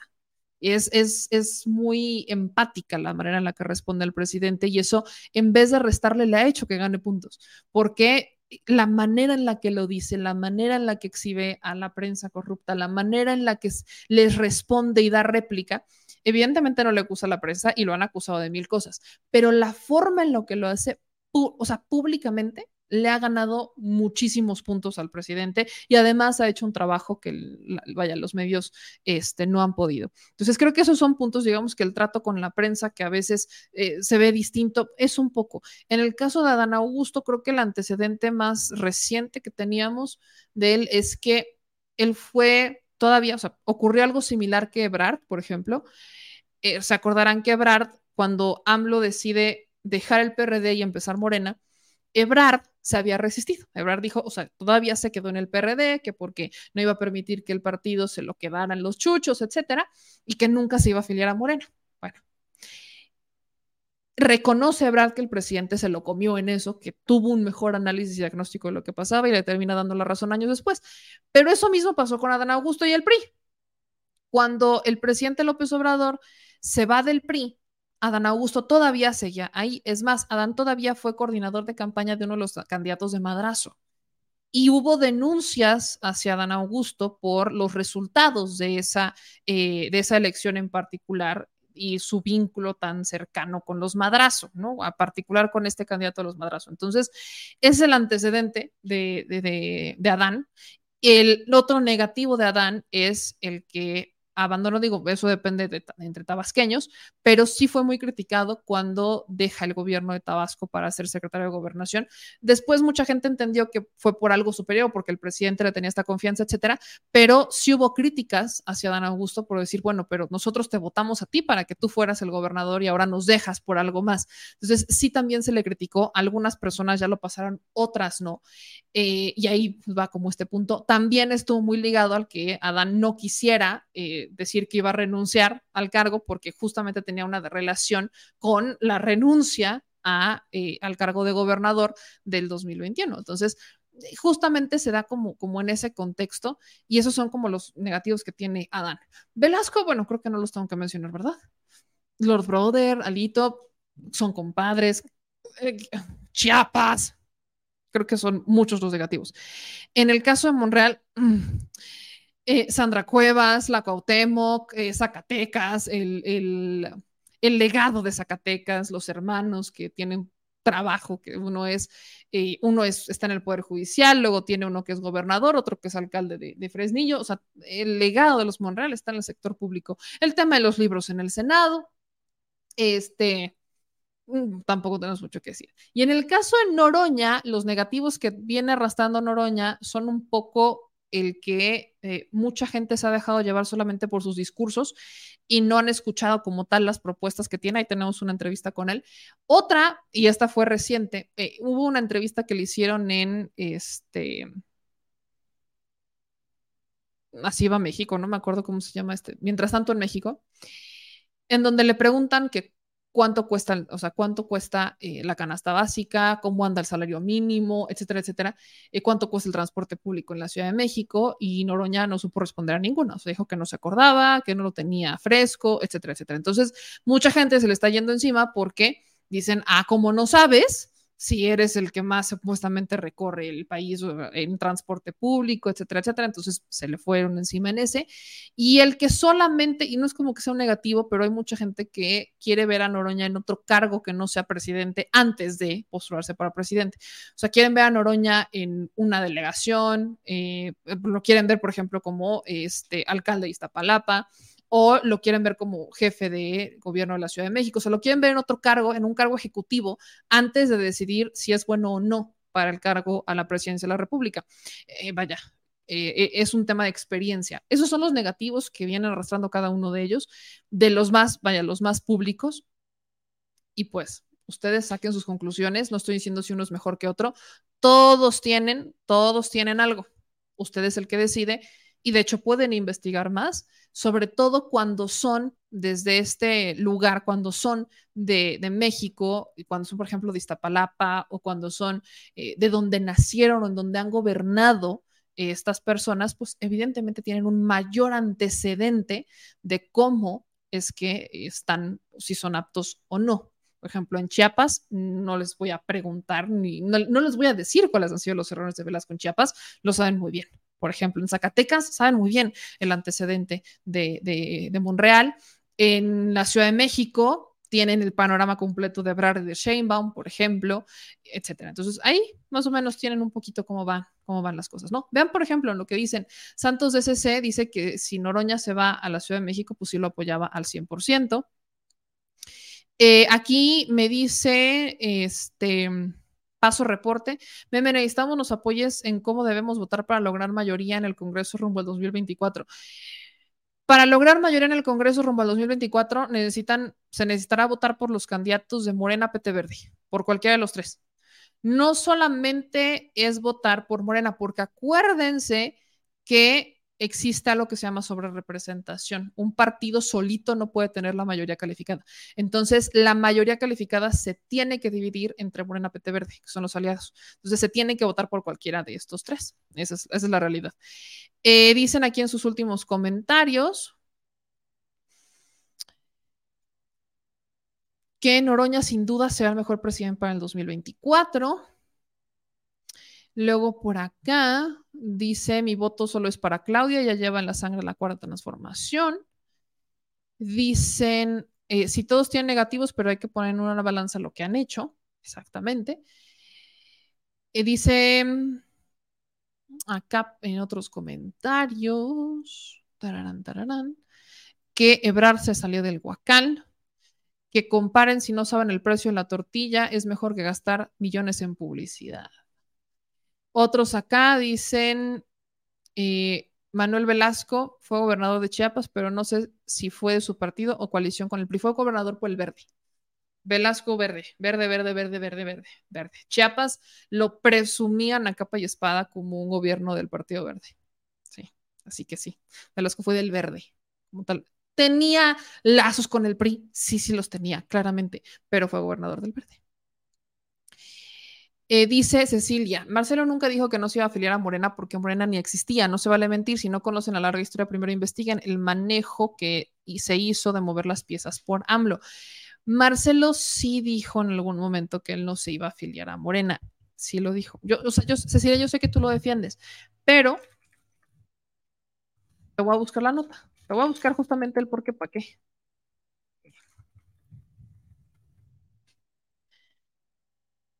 ¿Qué pasó? Fue, ya tiene tiempo, fue hace, fue justo cuando estaba en, todo el tema de si Morena o no había, pero existía o no existía, pero sí lo dijo en algún momento. Te voy a buscar justamente la, la nota como tal. Dice, no,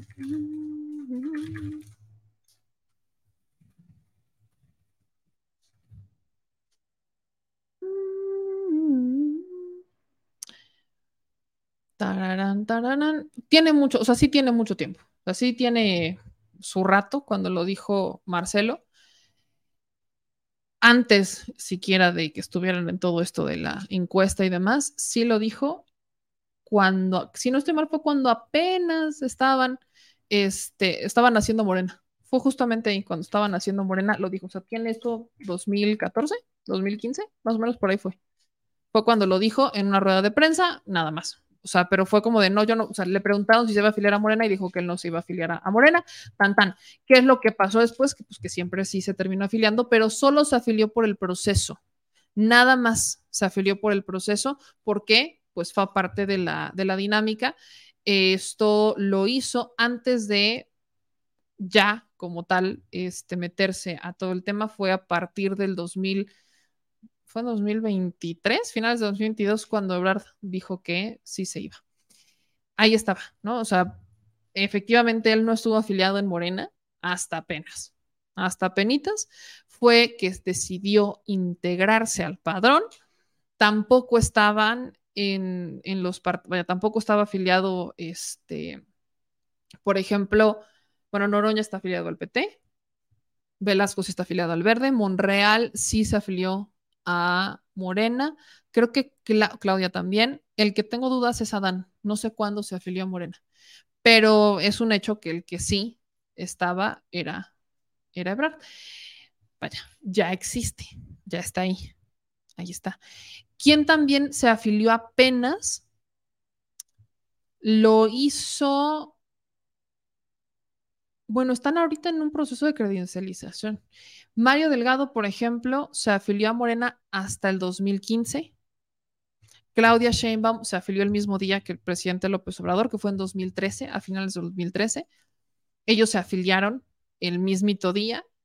Em, tengo un poco en blanco el tema de las afiliaciones, voy a explicar por qué, no es porque no me la sepa, es porque lamentablemente hubo, hay irregularidades o hubo irregularidades con el padrón de Morena, que de hecho esa fue la razón por la cual el INE tuvo que entrar al quite para que se hiciera el proceso de elección de la nueva dirigencia. Esa fue una de las razones. La bronca es que el padrón de simpatizantes o de afiliados, perdón, de Morena no estaba ordenado cuando estaba Jade Cole. Entonces, el proceso de querer elegir una dirigencia sin tener el padrón como tal bien ordenado y bien, ahora sí que en, en orden, en momento, fue uno, fue este, que muchas personas que sí estaban afiliadas no estuvieran en el padrón o que después tuvieran que solicitar que se les reconociera o que se tuvieran que afiliar, etcétera. Entonces, Morena hasta apenas, o sea, ya había empezado un proceso de regularización, justamente empezó a partir de que entra Mario Delgado y Citlali, pero ahorita están en un proceso de credencialización ya están como tal en la credencialización de, Morena. Entonces, si ustedes quieren afiliarse a Morena en este momento, ya lo pueden hacer, van por su credencial y todo esto. Ese es un problema que todavía estuvieron arrastrando hasta este año. O sea, hasta este año lograron solucionar los problemas para el, con el padrón del partido y ya se empezaron a afiliar las personas y ya las empezaron a credencializar. O sea, ya lo tienen en orden, ya está, pero sí tuvieron broncas donde había personas que estaban registradas, pero que no habían aparecido como tal. Eso es lo que había pasado. ¿Qué es lo que, insisto, insisto un poco con el tema de, este, de Ebrard? Ebrard renunció al PRD hasta el 2015. Fue hasta el 2015 cuando Ebrard renuncia al PRD. Después estuvo en Movimiento Ciudadano, fue candidato por parte de Movimiento Ciudadano y ya hasta después es cuando empieza a entrarle con, con Morena. Entonces, Ebra renuncia al PRD en 2015. Ahí es cuando empieza el, show. En ese entonces le habían preguntado que si se iba a afiliar a Morena, pero estaba en el Inter de la elección por eh, Movimiento Ciudadano. Pero recuerden que uno de los spots del 2015 de Ebrard era, tal vez tú habrías votado por mí para presidente, vota ahora por Movimiento Ciudadano. Entonces, esa fue la fecha en la que le habían preguntado a Ebrard sobre el caso de si se iba a afiliar o no a Morena, pero estaba con Movimiento Ciudadano en ese entonces, Morena ya había nacido y pues ahí estuvo. Esa, esa fue la, el periodo al que me estoy refiriendo, no apenas, no es este, reciente, pero para que entiendan el contexto a lo que voy. Eh, dicen, si no estoy afiliada a Morena, no podré participar en el proceso de selección de candidato. Es que ahí es en donde entra la bronca el proceso de selección de candidatos no solamente es para los que están afiliados a Morena, es una encuesta. Voy a buscar a Pedro Miguel, que está justamente en esa comisión, para que nos explique cómo funciona y que se resuelvan esas preguntas, que eso sí, eso, eso sí es muy importante, de cómo van a poder participar, cómo funciona la encuesta que va a definir al candidato. Ahí usted este, se la voy a explicar. Déjenme preguntarle a Pedro Miguel si puede pasarse a dar una vuelta por aquí esta semana para hacer esta aclaración. Y bueno, aquí me dicen, Irma, ¿me, explica qué es Soros y qué relación tiene Claudia? Espero haya información y tengas idea de qué se trata. Estoy con el plan C por género con Claudia, pero hay algo turbio, no estoy con ella. Miren, es un tema que no he comentado porque gran parte de la información que se ha estado compartiendo al respecto de este tema viene sin un sustento. Respeto, y soy muy clara, respeto profundamente a Jalife, pero hay muchas cosas que no comparto. Dicen, es que BlackRock también está con Claudia Sheinbaum. BlackRock se o sea, el dueño de BlackRock, que es la es el principal fondo que eh, está detrás de las principales empresas, se reúne con el presidente López Obrador cada rato. son amigos. Entonces, creo que no me he metido en esa información porque no quiero caer en el error de dejarme llevar solo por lo que alguien dice. Estamos, y con esto cierro. Estoy buscando todavía concretar las entrevistas con cada uno de los candidatos para hacerles estas preguntas, para que ellos puedan desmentir o aclarar o confirmar todo lo que se ha dicho en este periodo. Eh, los únicos que nos han respondido como tal, por ejemplo, Claudia Sheinbaum, el equipo de Claudia Sheinbaum está buscando la fecha para agosto, siempre es para agosto. El equipo de Ebrard me dice que sí, pero no me dicen cuándo. El equipo de Monreal está más puesto que un calcetín. El equipo de Adán también me dicen que sí, pero no me dicen cuándo. Bueno, más bien luego me dejan en visto, y eso que los adoro con todo mi corazón, pero me dejan en, visto. Entonces, eh, el equipo de Noroña también me dicen que sí, pero nada más es cosa de, de hacer la fecha. Y de Velasco también me dicen que sí, pero no me dicen cuándo. Entonces, bueno, miren, yo hago hasta lo imposible por conseguir las entrevistas.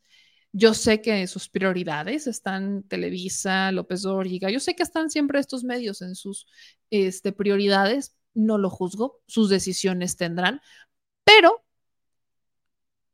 aquí también tenemos muchas cosas que preguntar y muchas cosas que hablar. Entonces, las puertas siempre van a estar abiertas y le agradezco como siempre a toda nuestra audiencia, a nuestros chilenautas, que nos ayuden etiquetando a su candidato o candidata favoritos para pues que nos den una entrevista. Eso es maravilloso, sobre todo cuando lo hacen en Twitter.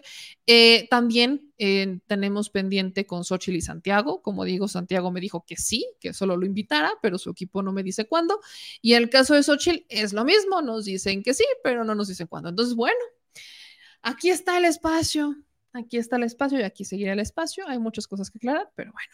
Entonces, mi gente chula, gracias a todos por compartir el programa. Gracias por siempre estar presentes, por hacer sus eh, aclaraciones y por ayudarnos a crecer. Así que gracias por compartir. No se les olvide que es importante que compartan, que suscriban, que activen las notificaciones y que nos ayuden compartiendo todos los videos que subimos para seguir creciendo y llegar a cada vez más personas y que siempre, vaya, que sea cada vez más complicado que nos digan que no a una entrevista. El día que lleguemos al millón, quizás sea diferente, pero bueno, ya saben que aquí vamos lento pero seguro. Así que gracias a todos los que nos van ayudando y gracias también a los que nos mandan sus superchats y los que nos ayudan a llenar la alcancía, la, super, la chila alcancía, que es la que nos da el dinero para poder salir a hacer las notas eh, que están en la calle, para hacer recorridos. Ya subimos el video de Amán, fuimos a hacer este recorrido para que ustedes conozcan un poquito más qué pasa con los niños con cáncer, ya que ha sido un tema tan polémico en esta administración.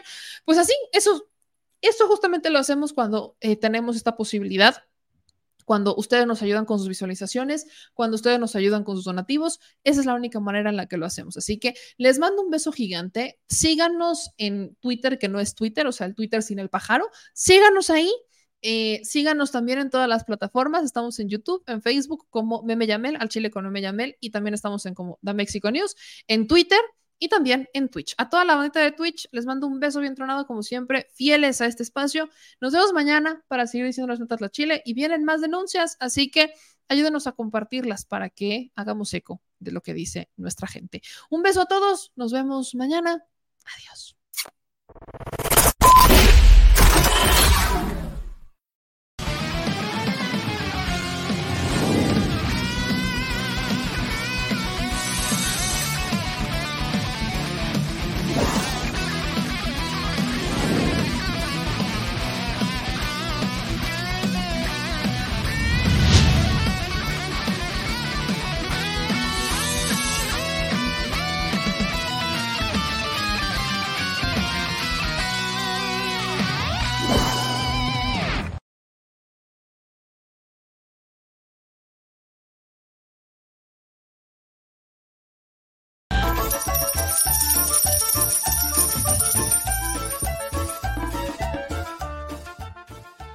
Al Chile.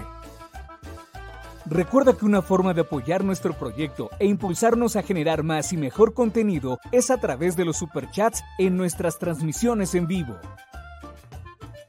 Solo tienes que dirigirte al recuadro donde escribes mensajes, darle clic al símbolo de moneda, colocar los datos de tu tarjeta bancaria, el monto a donar y de forma inmediata se verá reflejado en un recuadro de color con el mensaje de tu preferencia. Otra manera, por si no nos alcanzas a ver en vivo, es ir a la descripción de nuestro video de YouTube, darle clic a la liga de PayPal y repetir el proceso como en los superchats. Ese recurso llegará directo a nuestra cuenta bancaria. En Facebook también puedes apoyarnos de forma mensual. En el inicio de nuestra página encontrarás el botón Quiero colaborar. Ahí podrás adquirir una membresía que nos impulsará a seguir combatiendo la infodemia desde esta plataforma. Y si eres de los que no confía en la tecnología, puedes hacer un depósito o transferencia a nuestro número de tarjeta Banamex, desde cualquier establecimiento, banco y hasta tu aplicación móvil. Anótalo. El número es 4766-8415-9203-0897. Recuerda, esto es completamente voluntario. Y es una forma de apoyar e involucrarte más con este proyecto independiente. Hazlo tuyo y comparte.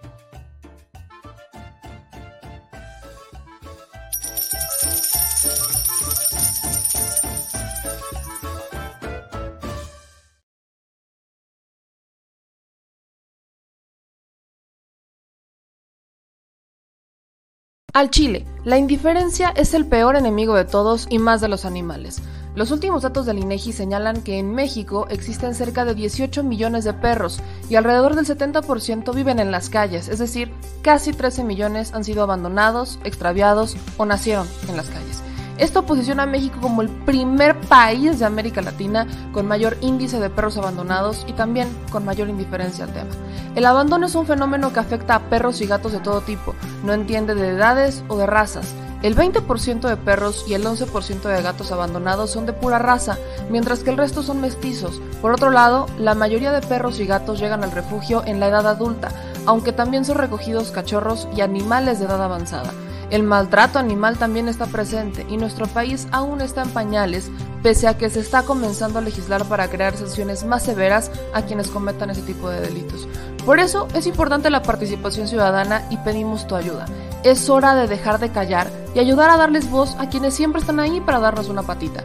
Educar, esterilizar, identificar, reflexionar y adoptar es básico para revertir la tendencia pero si tú no tienes la posibilidad de adoptar o rescatar, ayuda a diferentes organizaciones que ya lo hacen. Angelitos peludos.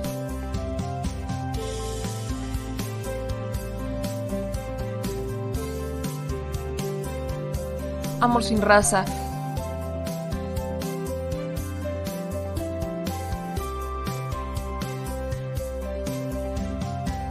Frida Puebla.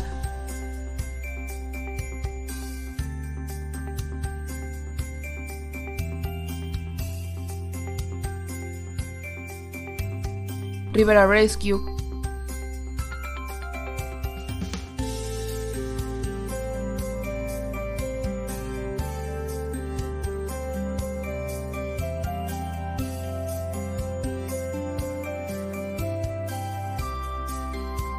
Voz Animal MX.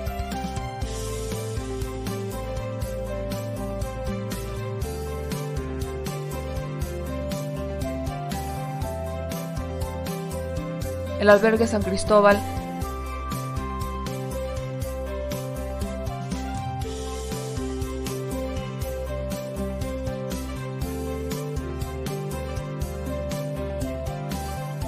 Fundación Toby.